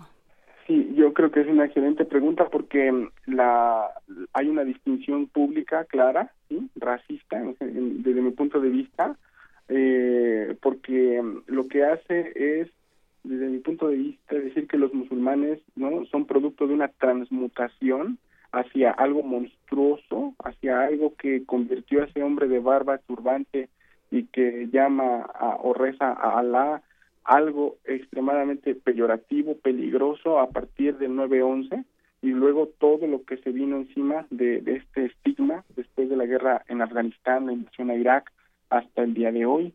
y decir con ese discurso binario que los cristianos, como tienen más resonancias con los valores más conservadores de la sociedad estadounidense, ellos sí son bienvenidos en tanto por solo ser cristianos, de acuerdo con las mismas palabras de Trump, aman profundamente a los Estados Unidos.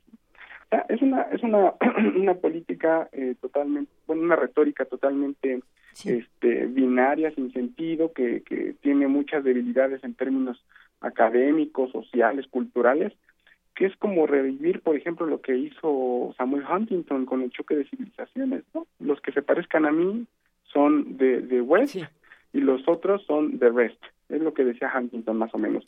Y lo que hace Trump justamente es, es vivir nuevamente, ¿no? Aceptar a estas poblaciones cristianas por el hecho de ser cristianos. Eh, yo lo leo por una amenaza demográfica que los eh, las personas eh, más con valores más conservadores en Estados Unidos han sentido todo este tiempo desde al menos desde que entró Obama en su primer periodo presidencial el hecho de que haya que sea Estados Unidos uno de los países con más migrantes en el mundo para esta gente para estas personas conservadoras esa presencia migrante pone en tela de juicio la identidad estadounidense blanca protestante sajona que lo único que las va a defender o la va a mantener es la expulsión de esa de esos migrantes.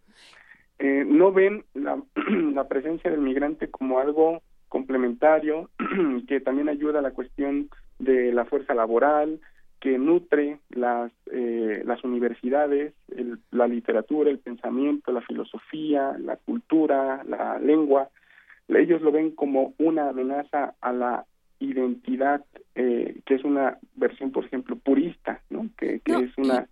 sí. Y creo que esto que apuntas es muy muy importante, ¿no? Más allá de, de la idea que se pueda tener de los refugiados, de, de la gente que llega de ciertos países porque porque ha sido expulsado de sus países de origen, eh, Estados Unidos se ha, se ha beneficiado brutalmente de estudiantes. O sea, Estados Unidos ha tenido la posibilidad, gracias a su sistema académico y a su sistema industrial, ha tenido la posibilidad de elegir con todo cuidado, de cribar con todo cuidado a las... A, a las poblaciones estudiantiles y académicas del mundo entero y se ha quedado con ellas. Entonces, esos son los que de pronto dicen es que ya no sé si puedo salir a, a dar una plática a, o hacer una investigación al Líbano y regresar porque no sé si me van a dejar regresar. O sea, eso de lo que se ha beneficiado Estados Unidos para ser la, la potencia que, que presume ser, eso es lo que está echando fuera en dos días.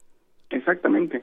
Y aparte también sobredimensiona, porque particularmente en, en, la, en la cuestión siria, o sea, uno de los puntos importantes del decreto es que específicamente los refugiados o los migrantes que quieren refugio de Siria, ellos particularmente, se va a suspender en la entrada, ¿no? O sea, eh, bueno, particularmente los sirios, lo que han hecho desde que empezó la intervención militar de todas las fuerzas que están ahí en Siria todavía, lo primero que hicieron fue buscar asilo en los países árabes o, o, vecinos de la región, como Líbano, Jordania, Irak, Turquía, Egipto, ¿no? Y, y, tal es el punto que la mayor parte de los de los refugiados o de los sí de los refugiados sirios en esta región se encuentra ahí en el Medio Oriente. Basta decir que sí, efectivamente se encuentran en zonas urbanas por debajo del umbral de la pobreza, ¿no? Viviendo en condiciones infrahumanas, pero la verdad es que solamente el, eh, son 300 mil personas. Algunos datos como el Instituto de Polonia para Estudios Migrantes data 500 mil, son los que han querido ir a Europa, de los cuales, bueno, en Estados Unidos se aceptaron, creo, me, me parece que fueron 15 mil este, hasta el año pasado. Sí. Eso, eso no, no, no representa, desde mi punto de vista, una amenaza para un país que nació de migrantes, que tiene en su política, en su constitución, uno de los no de, los documentos con los valores más eh, incluyentes eh, del, del mundo, con términos como libertad, como justicia. Es decir, este, lo que está haciendo Trump es eh, algo que está dañando fielmente años de muchas de, de mucha eh, guerra, de mucha, este, de, mucha eh, pelea en las calles por parte de la sociedad para ganar estos derechos. Nos preguntamos, para cerrar esta conversación, eh, ¿quién se pone frente a Donald Trump y muchos dicen, bueno, la sociedad civil eh, lo está haciendo de una manera muy adecuada y hay personajes en particular como este con el que arrancamos la conversación, eh, que es Ann Donnelly, eh, precisamente esta jueza de la Unión Estadounidense por las Libertades Civiles. Yo me pregunto, Moisés, ¿y qué va a pasar con ella ahora que toma esta, esta acción tan importante y que, y que le da, digamos, un, un, poco de seguridad a algunos de los que, de los que se están enfrentando a esta situación tan difícil? Pues ese sí es una, una pregunta difícil porque la característica de Trump es la incertidumbre, ¿no?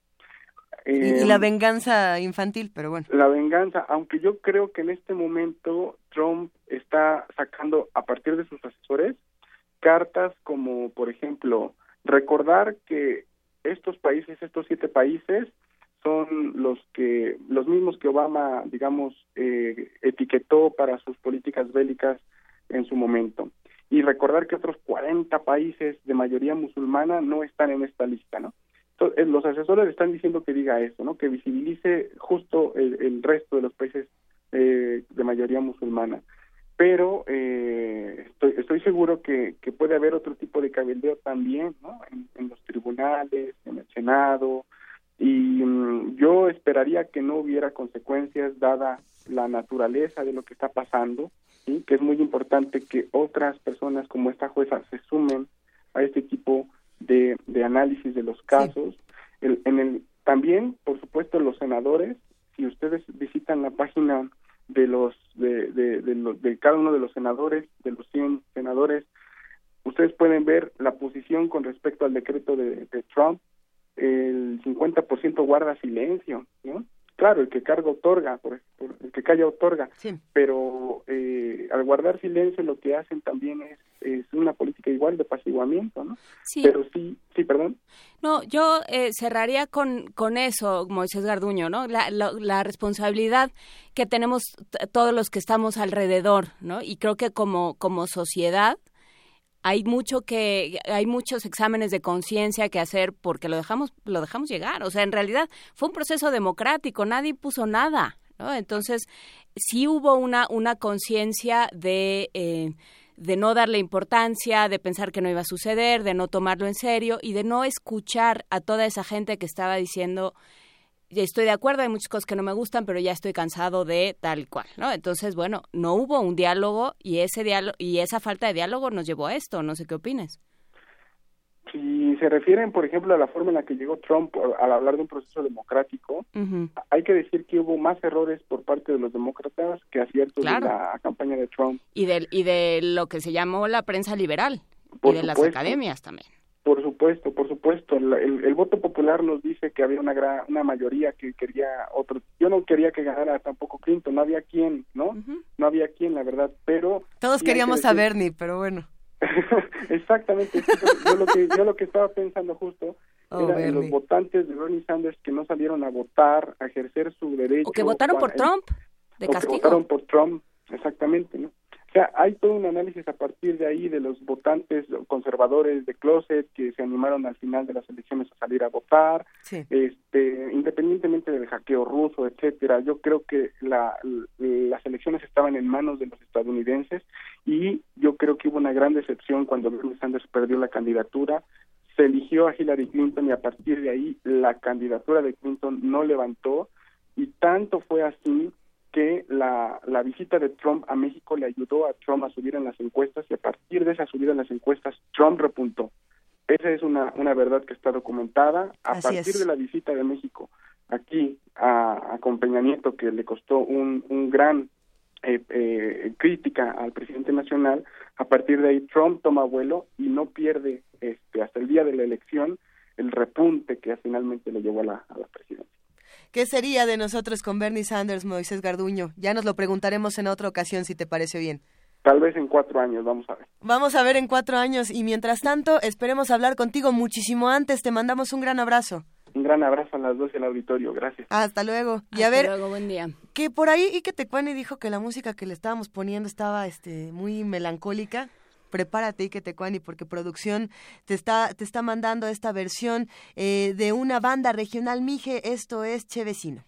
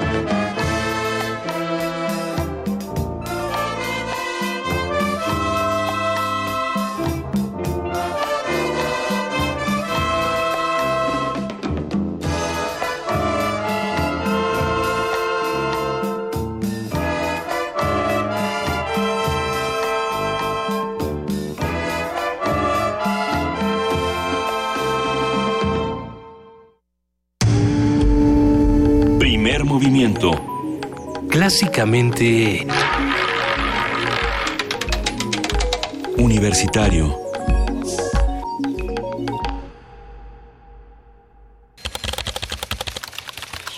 informativo. La UNAM. Este lunes, los alumnos del UNAM que estudian con calendario semestral reanudan sus clases. Así, más de 346 mil estudiantes de bachillerato, licenciatura y posgrado regresan a las aulas.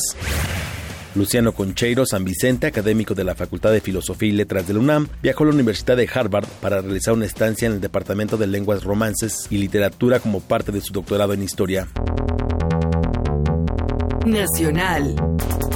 Luis Videgaray, secretario de Relaciones Exteriores, condenó las declaraciones del primer ministro de Israel Benjamín Netanyahu. El funcionario afirmó que debe asumir sus dichos y ofrecer una disculpa. Es absolutamente incomprensible que su primer ministro lleve a cabo una expresión de este tipo, que la consideramos francamente una agresión. Todos sabemos en México que cuando se habla de un muro de Trump, eh, está hablando de un muro con México. Aunque no lo diga el tuit del primer ministro Netanyahu, nos parece que el primer ministro debe tratar a México como lo que es, como un país amigo, y creo que le corresponde al gobierno de Israel clarificar la posición. Eh, seamos, creo que debemos ser serios y asumir las consecuencias de nuestros dichos con base en obligaciones financieras de las entidades federativas de México al tercer trimestre de 2016. Rafael Moreno Valle, quien termina su gestión este lunes, dejará a Puebla como el estado más endeudado del país, con pasivos de 76 mil millones de pesos. Carlos Nava Pérez, director del Fideicomiso de Educación Garantizada, informó que la deserción escolar y el desempleo han aumentado severamente en los últimos años. Esto debido a la compleja situación económica nacional que impacta principalmente al sector juvenil. Internacional. El presidente del Departamento Europeo, Antonio Tajani, condenó este lunes el ataque contra una mezquita en Quebec, Canadá. La violencia no es nunca la respuesta contra el terrorismo. La solución se llama diálogo. La Unión Europea cree en el diálogo interreligioso. Hemos trabajado y continuaremos trabajando en esta dirección. Durante su visita de Estado a España, el presidente de Ecuador, Rafael Correa, aseguró que el problema de la migración irregular no se soluciona con muros. Me parece bastante elemental creer que la migración se va a resolver con muros, por altos que sean. Se va a resolver con puentes, con distribución de la riqueza, con bienestar para todos los rincones del planeta. Se va a resolver con solidaridad, con humanidad. Bueno, estamos preparándonos en caso de que haya como se ha anunciado, políticas agresivas contra nuestra población migrante, apoyo legal, apoyo para que regresen al país, etcétera, ¿no? Luego de que el expresidente de Colombia, Germán Vargas, llamara venecos a los ciudadanos venezolanos que radican en su país, el presidente de Venezuela, Nicolás Maduro, aseguró que sus comentarios son xenófobos. Yo rechazo de manera indignada las declaraciones xenófobas, llenas de odio contra Venezuela, de Germán Vargas Llera. Y le hago una exigencia pública que se retracte y le pida perdón a Venezuela por sus declaraciones despreciativas y llenas de odio. Deportes. Luego de vencer por tres goles a uno a Necaxa, Francisco Palencia, director técnico de los Pumas, aseguró que el objetivo principal es clasificar a la liguilla. Yo no me fijo mucho en la tabla, yo me fijo en cada partido. Eh, mi objetivo no es estar en segundo lugar ahora, mi objetivo es calificar a la, a la liguilla, que al final de cuentas es lo que más me importa a mí, calificar a la liguilla. Eh, vamos bien, eh, ya tenemos que pasar página y pensar, y pensar en, en, Pachuca a partir del martes, ¿no? ahora que, que los chicos lo disfruten pero a nosotros no, ya no nos queda mucho para, para disfrutar y que, ya, nos, ya nos tenemos que meter en Pachuca. ¿no? Un día como hoy.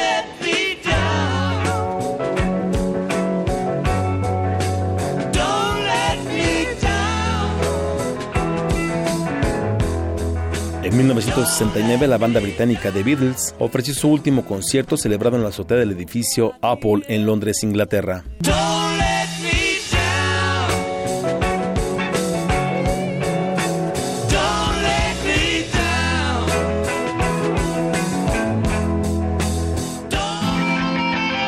Radio UNAM, clásicamente informativa. De las vistas de Salvador Toscano a la época de oro. Del celular a, la era digital. Filmoteca UNAM. Celebrando 120 años de la llegada del cine a México.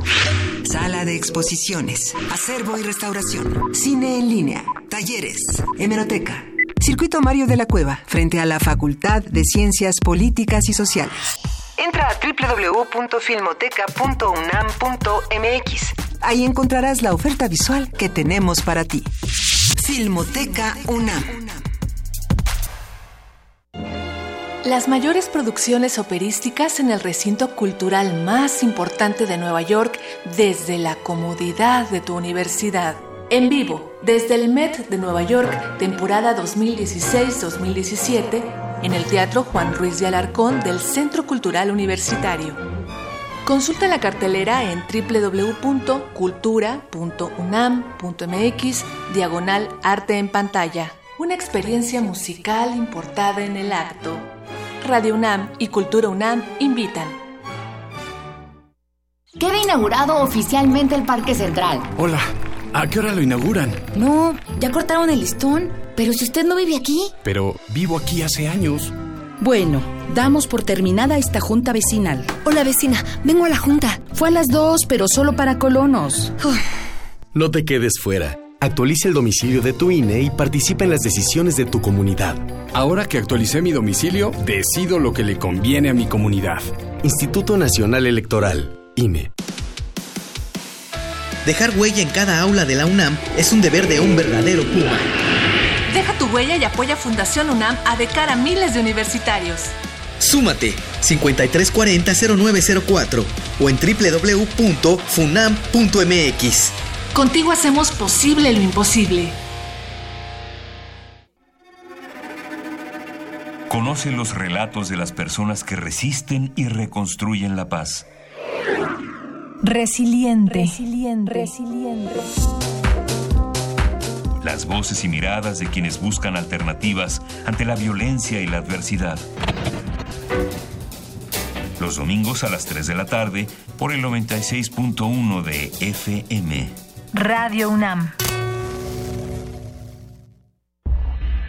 ¿No tienes ganas de jugar con tu tío favorito? No, porque tocas mi cuerpo.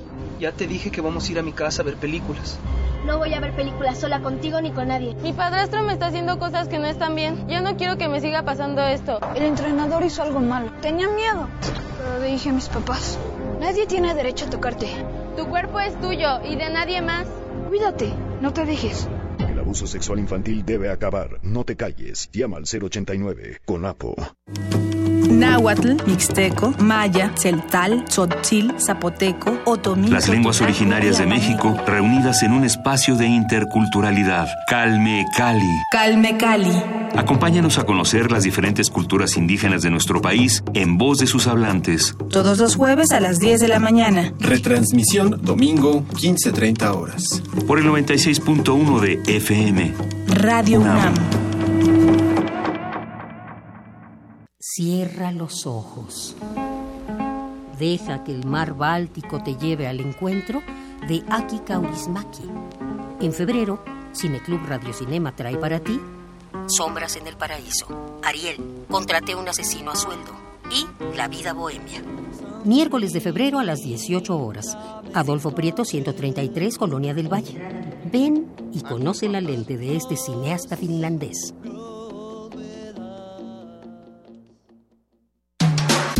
Búscanos en redes sociales, en Facebook como Primer Movimiento UNAM y en Twitter como P Movimiento o escríbenos un correo a primermovimientounam@gmail.com. Hagamos comunidad.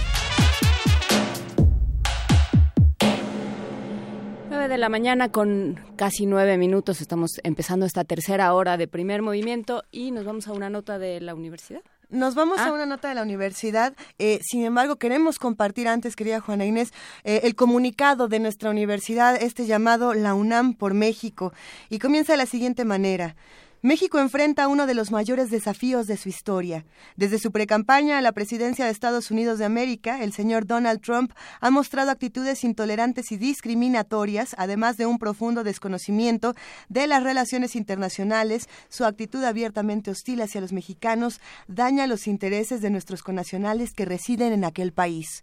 Sus primeras acciones como gobernante van en contra de los principios del derecho internacional, amenazan la soberanía nacional y la autodeterminación del pueblo mexicano. Ante esta situación, la Universidad Nacional Autónoma de México hace un llamado a la unidad de los mexicanos basada en la reflexión plural, la deliberación responsable y rigurosa de los problemas del país y la búsqueda de alternativas para fortalecer nuestras instituciones con el fin de reorientar su desarrollo. Es necesario tomar medidas que nos permitan superar los problemas que ya enfrentamos y que se agravarían con la cancelación del Tratado de Libre Comercio y la deportación de millones de mexicanos. Es el momento de construir un país más fuerte, reestructurar nuestro modelo económico y reorientarlo hacia el resto del mundo, no solo hacia Estados Unidos. Debemos crear las oportunidades que hasta ahora no hemos sido capaces de generar y que han forzado a tantos mexicanos a buscar mejores horizontes en el país vecino. La unidad de los mexicanos debe ser el arma más importante para enfrentar esta coyuntura. Esperamos que el gobierno federal y el Congreso de la Unión sean consecuentes y tomen decisiones congruentes con el interés nacional, dignas de un país soberano.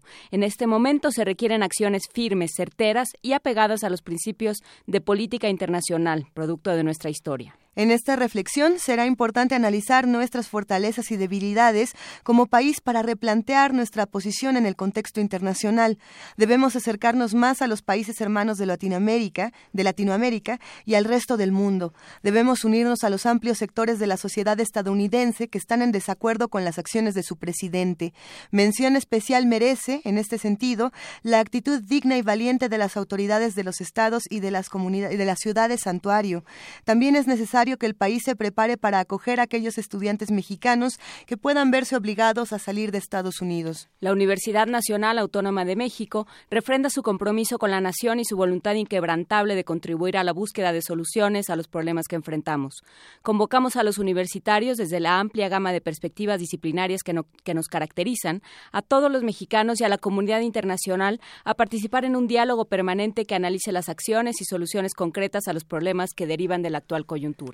Es urgente superar la emergencia, sentar las bases de una estrategia de largo plazo para reducir la pobreza y la desigualdad, así como fortalecer la cohesión social y el respeto a los derechos humanos. Esa es la mejor forma de construir un país más fuerte y menos vulnerable a situaciones como la que hoy enfrentamos. Por mi raza hablará el espíritu. Ciudad Universitaria, 30 de enero de 2017. Primer movimiento. Clásicamente Universitario y así, después de escuchar el comunicado de nuestra universidad, vámonos a una nota. El Instituto de Investigaciones Filológicas de la UNAM convocó un coloquio sobre la Constitución mexicana. Bueno, está dado muchísimo de qué hablar, donde historiadores, abogados y políticos discutieron sobre la necesidad de redactar una nueva Carta Magna. Enrique Krause reconoció que con la actual Constitución se han logrado avances importantes como el, como el acotamiento del poder presidencial. Y los detalles los tiene nuestro reportero Antonio Quijano. Vamos a escucharlo.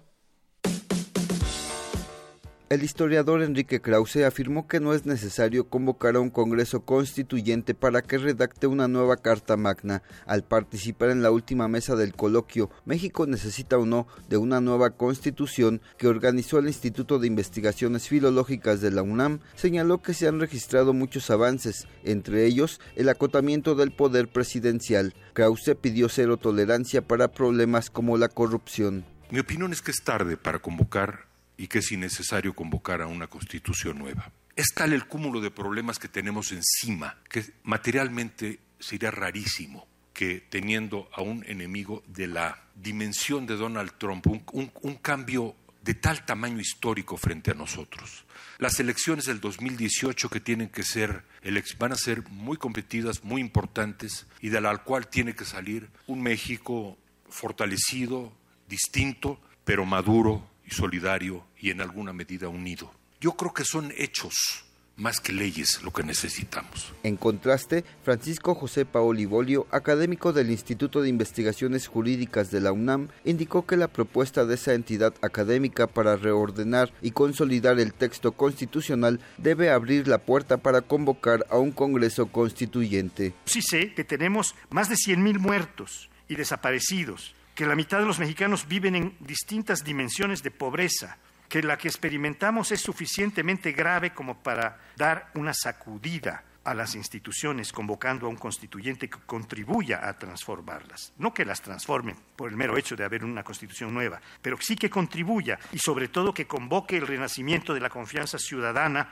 como lo hizo el constituyente de 16-17 en Querétaro. También estoy convencido de que estas convocatorias no pueden ser hechas por un ejercicio técnico. Sé que para un buen número de personas no hemos alcanzado el grado más alto de crisis que plantee la reforma muy clara y la transformación de las instituciones con las que hoy vivimos, o creemos que vivimos. Está claro que muchas de ellas no funcionan para lo que fueron creadas o funcionan muy mal, porque han sido obstruidas por la corrupción y manipuladas por los poderes fácticos, nacionales e internacionales.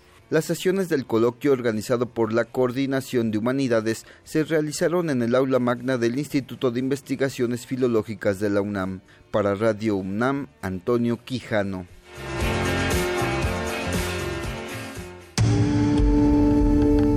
Movimiento. Clásicamente... Universitario. Son las 9 de la mañana con 15 minutos. Juana Inés de esa. Son las 9 de la mañana con 15 minutos y ya está en la línea Rolando Cordera del Programa Universitario de Estudios sobre el Desarrollo. ¿Cómo estás, Rolando? Buenos días. Bien, gracias. Buenos días. ¿Cómo amaneces esta, esta semana que parece que no se acabó nunca? No se acabó nunca y no se va a acabar por un buen tiempo. Más vale que nos vayamos acostumbrando. Cuéntanos, eh, seguimos hablando sobre el interés nacional. pues yo, yo, creo que eh, eh, yo creo que es importante, ¿no? porque, bueno, como eh, conversábamos el lunes, la, la idea de interés nacional pues puede ser muy equívoca y dar lugar a, muchos extremos, ¿no? Ya eso lo conocimos los mexicanos allá por los 50, cuando en aras del interés nacional o sobre pretexto del interés nacional, pues se reprimía, se reprimía movimientos eh, eh, sociales, movimientos obreros que reclamaban eh, mejoras salariales o incluso democracia sindical. Siempre se habló del interés nacional eh, y eso pues eh, le impuso a esta idea pues una carga negativa muy fuerte que ahora ha vuelto a salir en algunos comentarios en, en la prensa que yo he leído, supongo también. Y yo lo, lo que pienso, sin embargo, es que eh, el tema del interés nacional contrariamente a lo que se pensó cuando el, la euforia globalista del fin del siglo XX y principios del actual, pues no ha desaparecido. Eh, sigue habiendo naciones en el mundo, no, no se acabaron los, los estados, al final de cuentas tampoco se acabaron las fronteras, no, no se creó un mercado mundial unificado como se proponía, y mucho menos el mundo se ha, organizado en torno a una gran democracia representativa planetaria, ¿no? Eh, ha sido muy imperfecta la marcha de la globalización y en particular en eso que algunos llaman la hiperglobalización, que fue un poco lo que nosotros hicimos de abatir nuestros nuestras fronteras económicas, nuestras barreras comerciales, y por otro lado renunciar de hecho a hacer algunas políticas que son clave para sobrevivir en este mundo como la política industrial pues no rindieron los frutos prometidos y mucho menos los frutos esperados. Esa es la experiencia de, de México eh, un gran éxito en, en el exterior habiéndose convertido en unos cuantos años en un gran país exportador de bienes manufacturados y no solo bienes ligeros, digamos textiles, eh, eh, zapatos, etcétera, sino bienes pesados de tecnología intermedia, como es nada menos que la industria automotriz. Todo eso lo logró México. Y sin embargo, eh, en el interior no, no, no se aprovecharon esos logros externos. Y el país, la economía del país creció muy poco, sobre todo tomando en cuenta pues la estructura demográfica de México y el crecimiento tan alto que hemos tenido de la fuerza de trabajo, es decir, la gente que entra en edad de trabajar y en su mayoría busca trabajo. Entonces ahí hay una pues una contradicción o una incongruencia entre el éxito afuera y el no éxito eh, adentro. Yo creo que las amenazas del señor Trump, sus eh, proclamas de hecho contra el libre comercio, porque según él eh, solo ha servido para perjudicar a los Estados Unidos, lo que es falso y totalmente equivocado, deben servirnos para revisar lo que hicimos, identificar lo que no hicimos y deberíamos haber hecho y adentrarnos en pues en lo más difícil pero lo más importante que es redefinir un nuevo curso para el desarrollo de México. Yo creo que es la mejor defensa que podemos nosotros eh, erigir eh, frente a las amenazas y los actos agresivos, ya no amenazas solamente, actos agresivos eh, del nuevo gobierno norteamericano encabezado por, por Donald Trump. Eh, entonces, y, ahí sí entra el interés. ¿Por qué hacemos todo esto? ¿Por qué pensar en un, por qué si exportamos mucho y tenemos este computadoras baratas y, y, pantallas de qué de magma, ¿no? De plasma. Este, por, qué, ¿Por qué entonces pensar en eh, de nuevo en el mercado interno, en, propiciar la inversión eh, eh, dentro de nuestro país, incluso imaginar una nueva, un nuevo tipo, una nueva ola de industrialización mexicana. ¿Por qué si estamos tan cómodos? Dicen muchos. Bueno, porque el interés nacional marca esta necesidad, porque si no la se corre el gran peligro de que la nación se disgregue, eh, que haya incluso tentaciones secesionistas y sobre todo pues enfrentaríamos la vergüenza histórica de no haber eh, defendido, protegido y recibido bien a nuestros compatriotas que no por voluntad en su gran mayoría se fueron a buscar trabajo y forma de vida en los Estados Unidos y ahora eh, se ha amenazado con expulsarlos. Todo eso conformaría para mí una nueva noción, un nuevo perfil del interés nacional, que sería la de pues, un desarrollo que, que, que, a la altura de las necesidades demográficas más elementales, pero también de las demandas viejas y nuevas de justicia social. Por supuesto, en este sentido, ¿cómo, cómo lees tú, cómo leíste tú la, la conferencia de prensa de Carlos Slim, alguien que no se caracteriza por hablar? Bueno, mira, a mí me pareció muy interesante, primero el, el hecho mismo de que, de que el ingeniero Slim haya decidido que era la hora, como tú lo sugieres, de, de, de, hablar en público, ¿no? No es algo que no es algo que, que parezca gustarle, como, como tú has dicho. Eh, eso me pareció importante. Yo creo que lo hizo eh, preocupado por la, la, la agresividad mostrada precisamente en esas horas eh, por el señor Trump, la falta de respeto a México y a su gobierno y a su presidente en particular, y bueno, el, la gran angustia y preocupación que, que se generó, yo digo que de la noche a la mañana, porque eso venía gestándose, pero salió a flote en estos días infaustos y, y yo creo que él, él consideró que era importante que que también una voz como la de él, de, la gran empresa, del gran capital, se manifestara con claridad en torno a la cuestión fundamental de hoy, que es la de la relación de nuestro país con los Estados Unidos. Eh, te recuerdo que ahí, ahí también Slim insistió en que la mejor defensa era el ataque por la vía del desarrollo, ¿no? De el mercado interno y la inversión. Yo, yo coincido totalmente con él. Creo que eso debemos convertirlo en una preocupación política eh, general del país, porque no es un acto técnico, ¿no?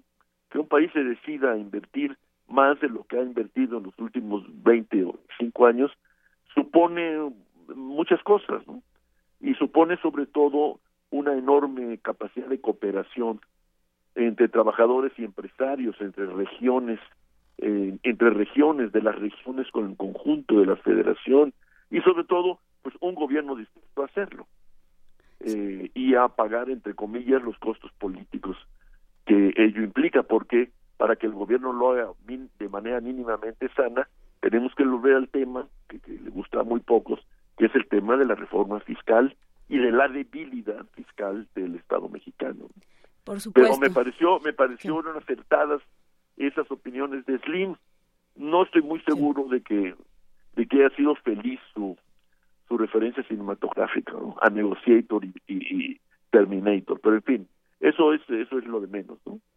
Sí, bueno, no no es exactamente Demóstenes, cosa que ya sabíamos, pero pero es interesante como fenómeno. Es interesante además en una semana en la que vimos eh, posicionamientos, eh, alianzas y apoyos que, que no que no esperábamos. No, porque pues sabes, yo digo porque estoy hablando a mi favor, obviamente. Yo creo que, que porque esa esa idea que que parece vaga y hasta equívoca del interés nacional existe existe y la gente echa mano de, de esta idea eh, en momentos, digamos, de encrucijada, de, gran incertidumbre, de gran preocupación y ya como se vio en México, también de gran enojo, ¿no? Por porque si, nos sentimos insultados y humillados todos, ¿no? Por supuesto. No, dijimos, ah, bueno, allá, allá, allá el presidente Peña que se les vea con, con Trump. Nos dimos cuenta todos de que no era nada más un asunto del señor Trump con el gobierno del presidente Peña, es, era es un asunto del señor Trump y su gobierno con eh, México en su conjunto, ¿no? Y por eso vuelve a salir el tema del interés nacional, en el que yo estoy insistiendo, porque creo que no debemos este, dejarlo de lado y al mismo tiempo no caer en, en, las ilusiones del pasado más o menos remoto de que con base en la unidad nacional eh, resolveremos nuestros problemas, ¿no? La, la, unidad y el interés nacional y la concertación y el acuerdo suponen mucha deliberación y, y para empezar el reconocimiento de que es genuina la diversidad y la diferencia de opinión y posiciones, ¿no? Eso es inherente a la democracia que, que queremos eh, tener en México. Por supuesto, muchísimas gracias Rolando Cordera por participar en esta, por aportar a este diálogo que hacemos todos los días. Muchas gracias por estar con nosotros. Al contrario, gracias a ustedes. Un abrazo. Hasta luego. Hasta luego.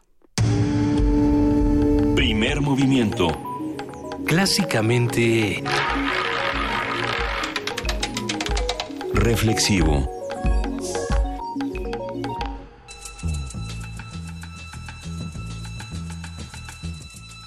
Es hora de poesía necesaria.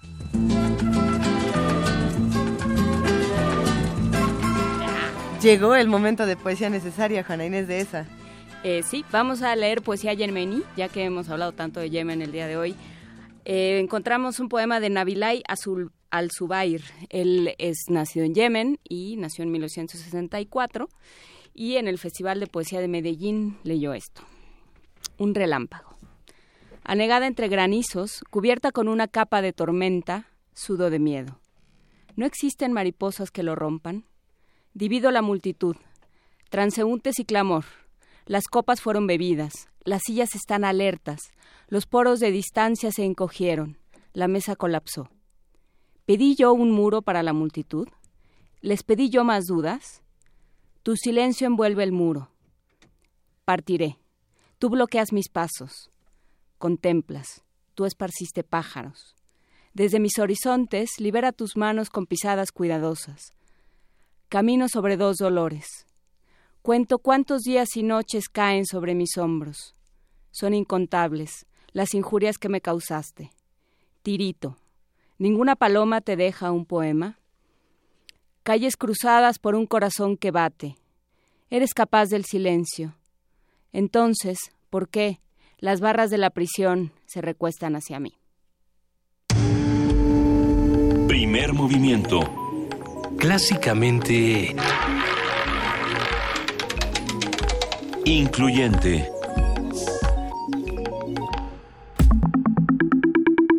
La mesa del día. El Estado de México se ha caracterizado por ser uno de los bastiones más importantes del priismo, en el que hasta la fecha no ha habido una alternancia política. La semana pasada se dio a conocer que no habrá alianza entre el PAN y el PRD en los comicios del próximo 4 de junio en el Estado de México. El propósito de una alianza entre ambas organizaciones políticas era unir fuerzas contra el PRI para quitarlo de la gubernatura de la entidad. Sin embargo, Ricardo Anaya, dirigente nacional del PAN, declaró que la consolidación de la alianza se truncó al no encontrar un candidato adecuado que uniera a los simpatizantes de ambos partidos. Complicada esta, esta discusión, sin duda. A pesar de ello, el Comité Nacional del PRD decidió aliarse con el Partido del Trabajo en el proceso electoral mexiquense. Y para platicar de lo que está sucediendo en el Estado de México, lo que ha sucedido y lo que implica el, el Estado de México, está el doctor Álvaro Arreola Ayala, el ex investigador del Instituto de Investigaciones Sociales y alguien con un, francamente con unas inclinaciones muy extrañas porque ha estudiado el Estado de México y su política desde hace muchos años. Buenos días, Álvaro Arreola. Gracias por estar de nuevo con nosotros. Gracias, buenos días. El, buenos días, Lisa. El momento que nos daba tanto terror, esta, esta discusión del Estado de México llegó. Como que habíamos todos intentado así, este tema es, es muy complejo, es muy difícil y, y, genera una polarización tremenda cada vez que se discute. ¿Qué, ¿Hasta dónde vamos en este momento con, con Edomex? ¿Qué ha pasado? Bueno, sin duda Edomex representa posiblemente, y no, no es exageración, o es la tumba política de Enrique Peña Nieto y del Partido Revolucionario Institucional a nivel de lo que sucede en el país. Hay dos momentos que debemos entender de lo que la figura presidencial tiene actualmente. Él es del Estado de México, obviamente, fue gobernador del Estado de México. Hay una, hay una derrota evidente, casi de knockout, en cuanto a la política externa, en cuanto a la visión exterior, en cuanto al juego externo, Enrique Peña Nieto estaba apuleado, totalmente. El presidente de los Estados Unidos ha demostrado las enormes debilidades que tiene nuestro presidente de la República y en ese terreno está francamente noqueado. La parte interna, la parte interna quiere y pretende salvarse con el Estado de México con vistas al 2018. El Estado de México es fundamental sobre todo por lo que viene en el 18. De ahí que es, sea tan importante porque sería si, si como puede suceder el PRI y su candidato único Alfredo del Mazo Maza pierde el 4 de junio de este año la elección, nadie, nadie podría decir que en México el PRI no podría perder las elecciones presidenciales del 18 y sería la tumba política por adelantado de Peña Nieto. En fin, es un escenario, es un escenario muy muy importante, no solo porque los juegos internos de los partidos como Acción Nacional o PRD aparentan o son de una apariencia democrática, pero y habría que subrayarlo de apariencia democrática que no lo son. Y lo que sí es cierto es de que la figura única de Alfredo del Mazo Maza pretende salvar precisamente la imagen la imagen de, tragedia que tiene Peña Nieto. Creo que es una candidatura única sacada a fuerza, no de la decisión de él, o sea, aquí hay que hacer, hay, hay que hay que desterrar dos cosas. Uno, no son familiares, no es el primo, que toda la prensa y algunos comentaristas dicen no tiene ninguna rela no tienen ninguna relación familiar Enrique Peña Nieto con Alfredo del Mazo Maza. El, la unión que tienen es francamente de amistad y es más el reconocimiento que Enrique Peña Nieto le da a la, a la familia de Alfredo del Mazo Maza, sobre todo al abuelo Alfredo del Mazo Vélez, fue testigo de la boda de los padres de Enrique Peña Nieto. En una foto muy bonita que nos trajiste aquí para ya arruinarnos los sueños para Sí, era la madre de todas las pesadillas esa foto. Por cierto, sí. Fue y pero además sobre todo fue el, el abuelo de Alfredo del Mazo Maza protegió a los padres, al padre de Peña Nieto, lo apoyó para becarlo en el, en el Instituto Politécnico Nacional, fue ingeniero, la, le, le debió ¿sí? La, los estudios Alfredo del Mazo Vélez y obviamente que en correspondencia se ha venido hablando de esta relación familiar. No son familiares, no es Alfredo del Mazo González, el tío de Enrique Peña Nieto, de ninguna manera, y mucho menos Alfredo del Mazo Mazas es el primo del presidente. Esto que quede muy claro, sobre todo, pues porque finalmente los costos de la política no son para las familias, son para los personajes y para los funcionarios que participan en ella. A ver, ¿y de dónde sale entonces? Porque, porque bueno, el, Estado de México, el priismo en el Estado de México está profundamente dividido. El, el candidato para la anterior gubernatura no era Erubiel. Así es. Era, eh, era el mismo Alfredo del Mazo. Alfredo, del Mazo. Y de pronto llega Erubiel y dice, sí, cómo no, voy yo y si no te quito de Catepec. ya vimos cómo le fue a Erubiel también. Esto es muy importante mencionarlo porque finalmente lo que aquí tenemos es dos, dos ejes que han venido históricamente funcionando en las decisiones políticas del Estado de México son sobre todo los políticos que se identifican con la corriente Toluca-Tlacomulco y, y una segunda corriente, la, la llamada del Valle de México. Hace seis años, el candidato más fuerte para aspirar a la sucesión, además de Alfredo del Mazo, era, era Erubiel. Erubiel como presidente municipal de Catepec, dos veces, por cierto, sí, arrastraba mucho a las corrientes a las corrientes del Valle de México que se han sentido siempre afectadas por las decisiones del grupo Atlacomulco Toluca. Presionaron y entonces no había una no había más que rehacer estas alianzas nombrando a Erubiel y haciendo un lado a la figura de, Peña Nieto. Eh, fue, fue por intereses de, un grupo, fue por intereses de una, de un de una forma de hacer política, que es la característica del Estado de México desde hace más de 50 años. Suman, no dividen, están acostumbrados a ceder en muchos casos, como fue ahora el caso del, de Alfredo del Mazo Maza, donde había más de seis o siete aspirantes a la candidatura y dejaron pasar a esto que es finalmente la presión histórica. O sea, la decisión de Alfredo del Mazo Maza pasa por la figura de Peña Nieto sobre todo por una circunstancia especial. Peña Nieto y su debilidad que tiene hasta ahora no fue capaz de frenar ni las aspiraciones de los otros ni alentar a ninguno. Es una imposición de una de una forma de hacer política en el Estado de México que cobra representación en Alfredo del Mazo. El bonito ya me toca. Le, toca sobre todo a estos intereses. Hay unos intereses muy fuertes, entre ellos el secretario de Comunicaciones y Transportes, el, el padre de Alfredo del Mazo Maza, los los ex o ligados a la, política de comunicación social del Estado de México, como David López, hay unos intereses muy, muy fuertes, muy profundos. Los grandes empresarios, como los Alcántara en el transporte, los San Román en Ixtapan de la San, que finalmente hacen alianza y consideran que la decisión en el Estado de México responde a las tomas, a las discusiones internas de ellos. Y entonces sale candidato. Sale candidato no porque sea el más carismático, no porque sea el representante de un modelo específico, no, sino sale el candidato por el que el núcleo de intereses comulgan que esa es la, esa es la realidad. Ojo, en el PRI, la división que dices, Juana Inés, es muy importante mencionarla sobre todo en una figura, la del candidato independiente único registrado hasta ahora o cuando menos aspirante a ser reconocido como tal, Isidro Pastor. Isidro Pastor Medrano es candidato independiente. Sale Isidro Pastor? Eh, eh, ahí la gran ¿Qué tan independiente es Isidro Pastor a estas alturas? no solamente qué tan independiente. Hace, bueno, lo que sí es cierto hay que decirlo, ¿eh?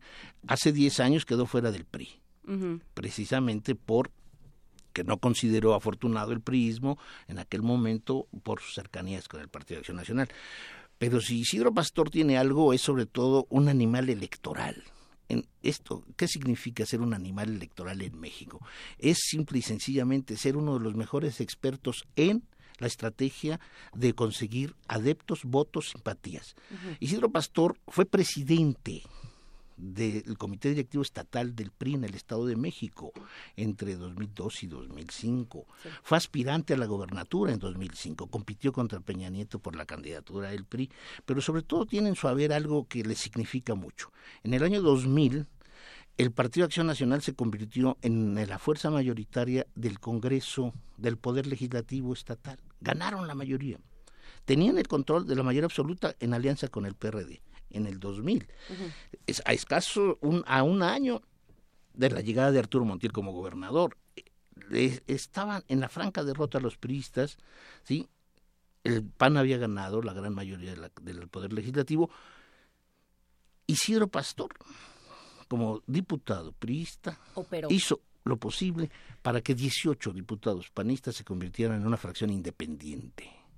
Independiente y por lo tanto perder la mayoría del poder legislativo. Esta es una de las cosas que habría que recordarle históricamente a los panistas.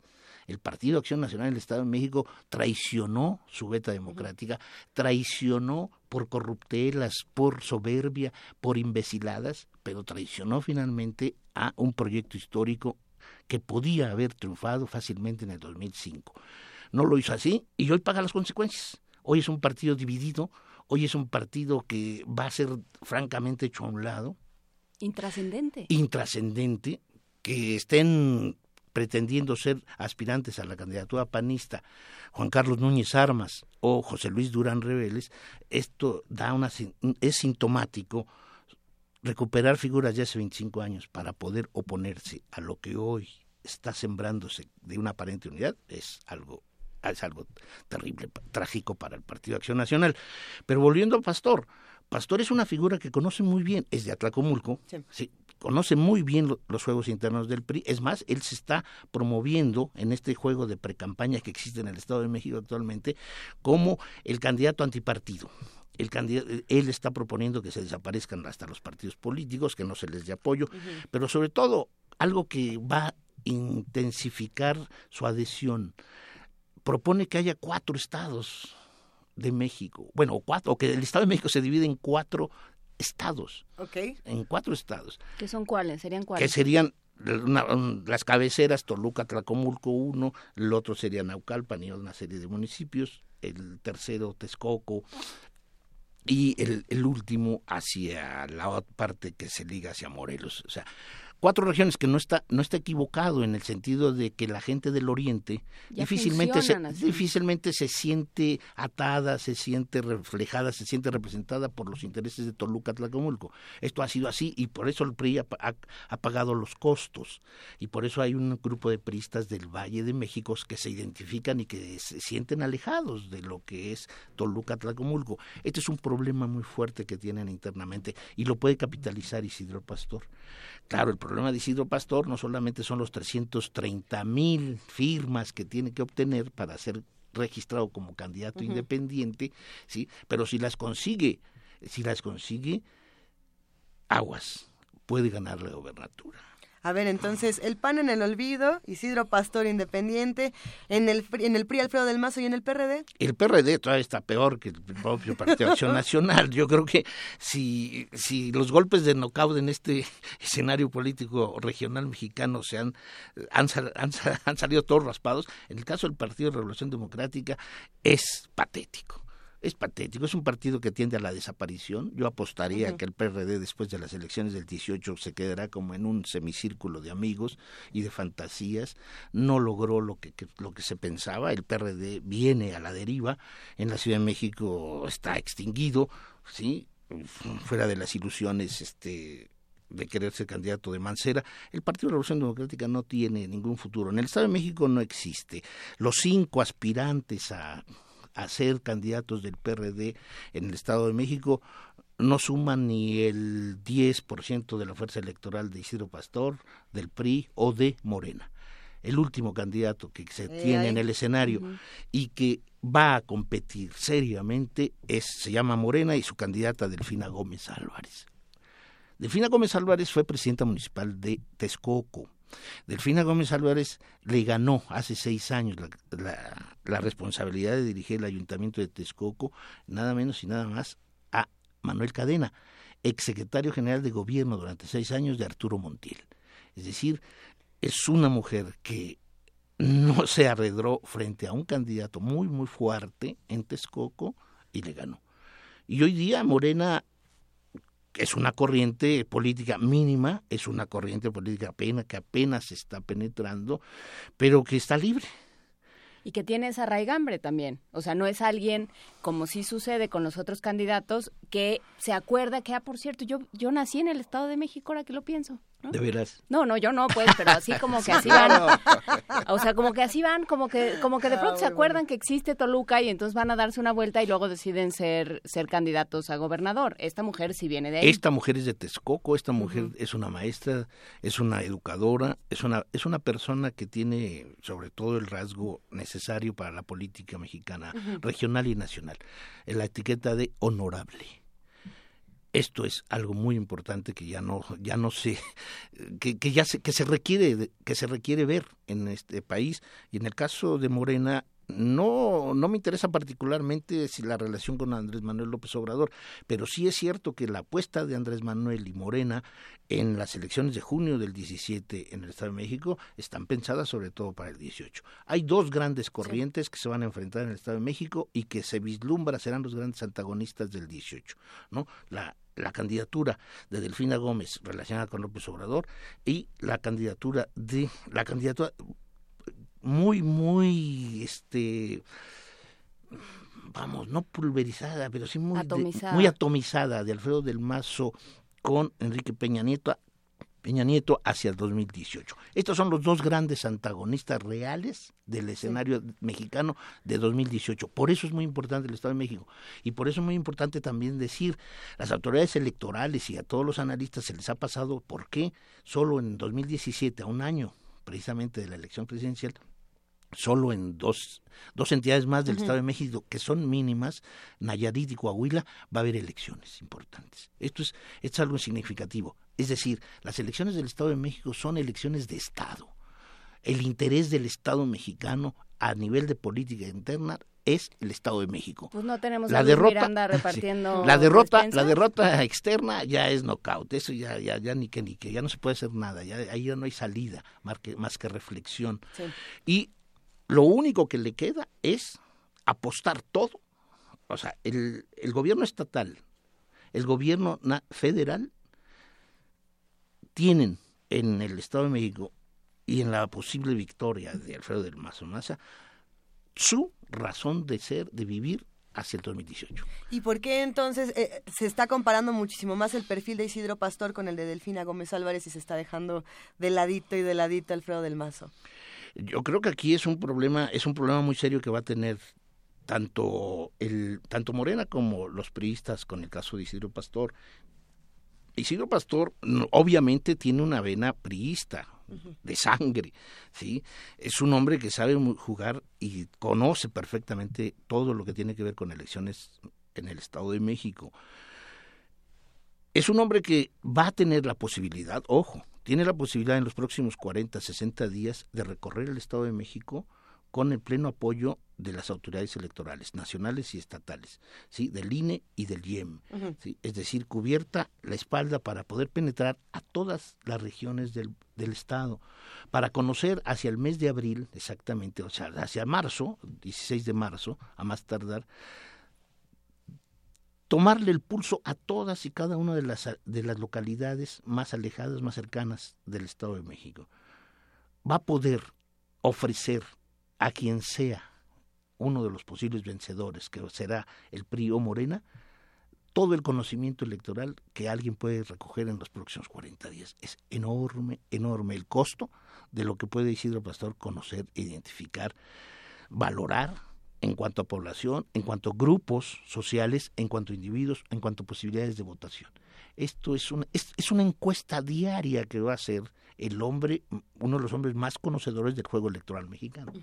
¿sí? O sea, la riqueza, el material, se convierte en oro puro en cuestión electoral.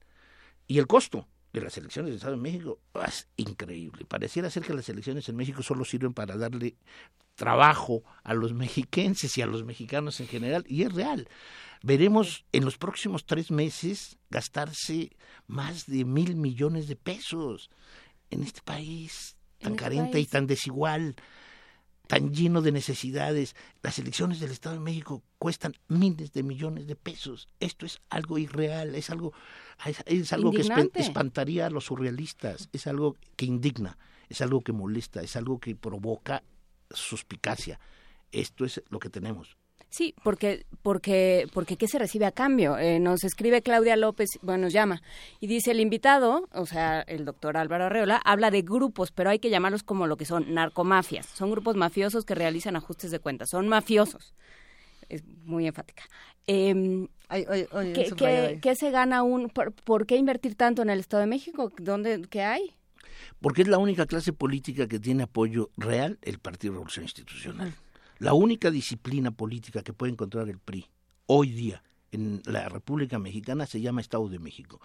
La única posibilidad de seguir recorriendo triunfos hacia 2018, 2019, etcétera, etcétera, es no perder el Estado de México.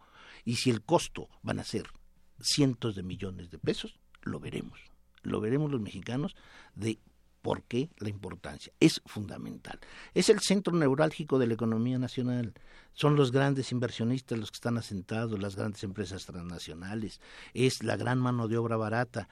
Es el el boom urbano despiadado, es el capitalismo salvaje, eh, anárquico que tenemos en este país. Este es el ejemplo. Pero no es anárquico. Es, es estamentario. Lo que pasa es que no sigue las mismas reglas que seguimos tú y yo y no, no se le, se le imponen las mismas leyes que a ti y a mí, pero es perfectamente estamentario. Uno no se sale de la, o sea, esto que estabas explicando de cómo el prismo funciona en el, en el Estado de México porque no se ha salido de, del Huacal, ¿no? Porque ha sido, ha, podido negociar y ha dicho, ahora tú, ahora te toca a ti, ahora ya me toca a mí. Estas cosas que, ha, que han logrado, eh, sí, como, como una estructura que se mueve por sí misma, pero que se mueve con un orden que ya no se ve en el resto del país, eso es lo que ha logrado que el Estado de México. Y ha sido un éxito, es un éxito, pero, pero sobre todo con una serie de cuñas, una serie de obstáculos que por un lado están las internas, las internas que hemos más o menos referido. O sea, el, priismo debe, debe tener mucho más terror y temor a Isidro Pastor que Morena, ¿sí? Que los panistas o que los periodistas. porque viene de dentro. porque es, es interno, es muy de dentro y es sobre todo simbólico. Lo, lo, lo dijo Isidro Pastor cuando se registró la cuña para que apriete debe ser del mismo palo. Y yo soy de Tlacomulco y veremos la derrota de Tlacomulco. Esto es algo muy significativo, no es, no, no, no es una vociferación y no, no, no es una payasada, no es un juego. En política y en, sobre todo en la política regional, la, la política que se practica en las entidades federativas, estas declaraciones no son para quedar bien con nadie.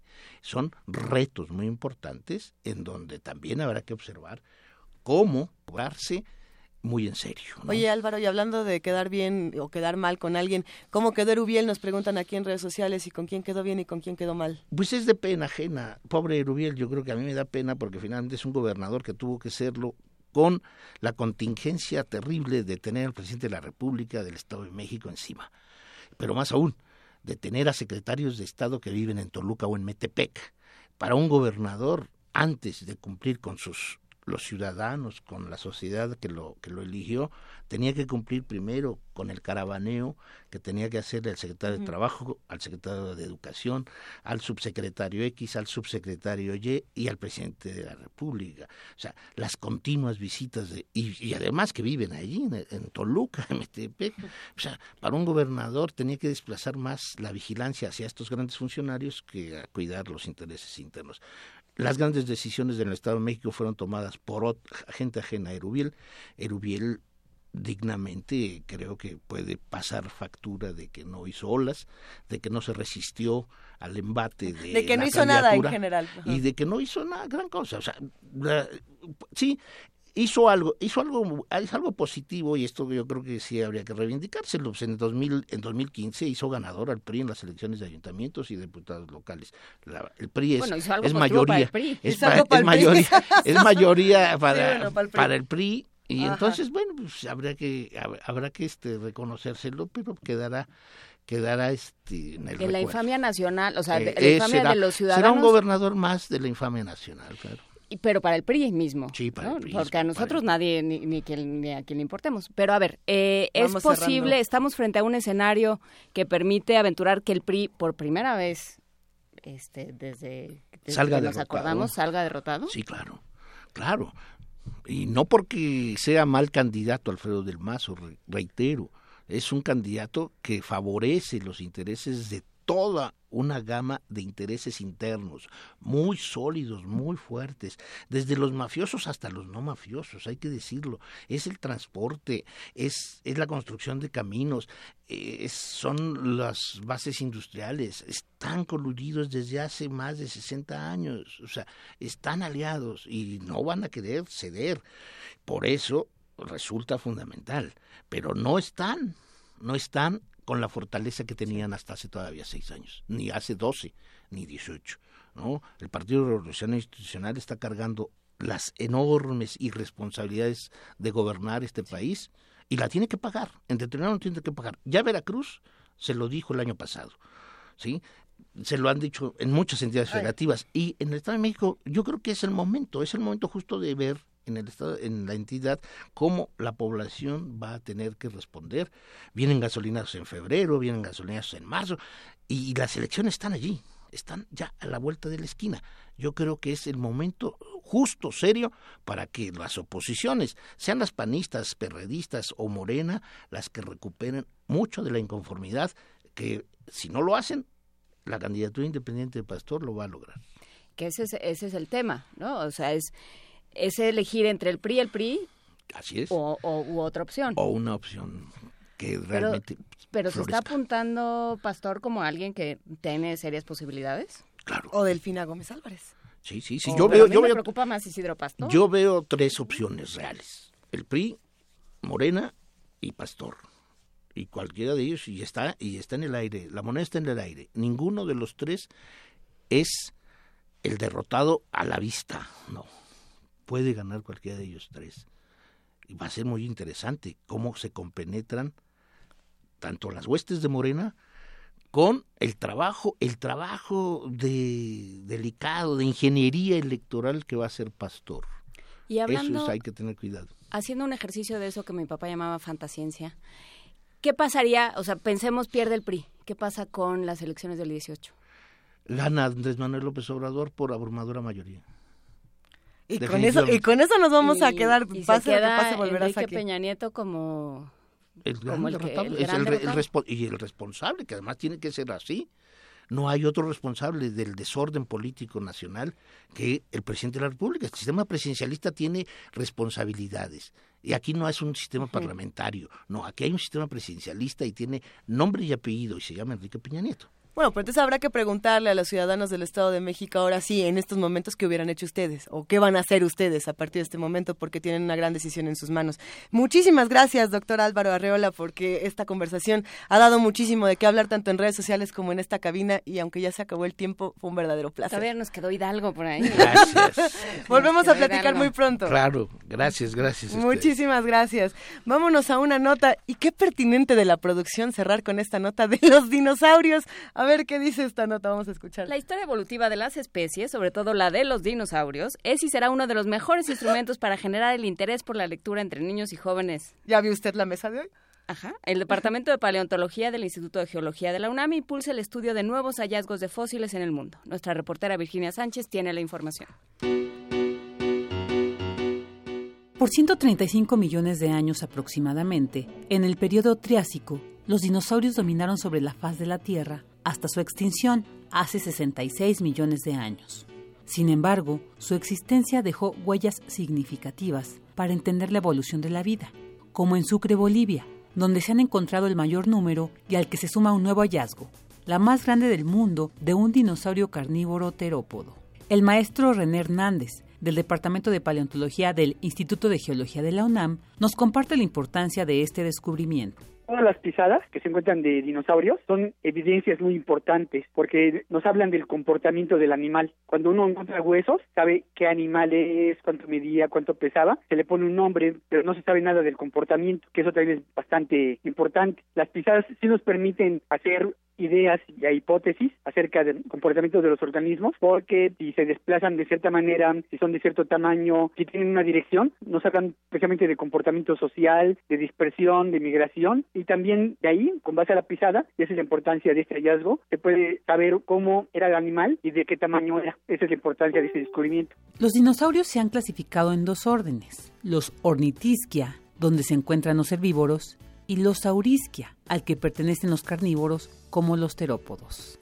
El paleontólogo Hernández nos habla sobre estos dinosaurios y el estudio que sus colegas Omar Medina y Sebastián Apstequía realizan sobre la huella recién encontrada. La importancia es que sí es de las más grandes, de un grupo que se llama abelisáuridos, que son terópodos, son los dinosaurios carnívoros. Terópodo significa pie de bestia y esa en especial sí es de las más grandes, pero también hay que tener en cuenta una cosa, las pisadas dependiendo del sedimento en donde el dinosaurio haya pisado, se pueden hacer de muchas maneras. El sedimento era muy muy suave, se metía todo el pie y cuando el animal lo sacaba se ampliaba la pisada. Entonces por eso es que también hay que tener mucho cuidado. Y si es de las más, grandes, sí se puede calcular el peso del animal sí, se puede calcular el tamaño, sí, aquí lo que se está haciendo, están calculando a ese organismo entre 9 y 12 metros de longitud. Y eso también se los quiero aclarar, los dinosaurios no se me dan alturas, porque dependiendo de cómo se haga la reconstrucción del animal, si estaba inclinado, si estaba parado, si estaba en posición de defensa, varía mucho la altura. Lo que no varía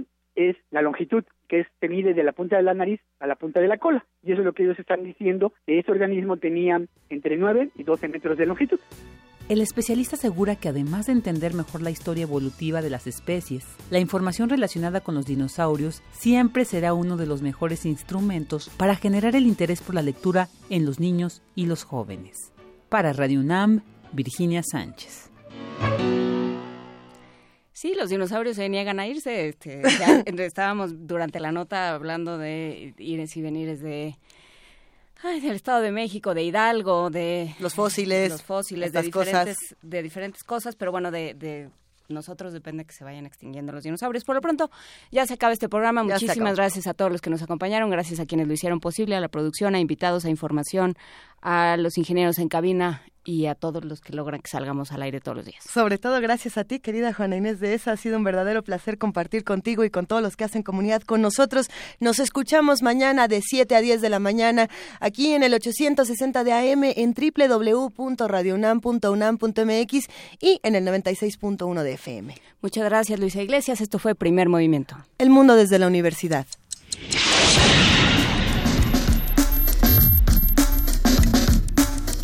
Radio UNAM presentó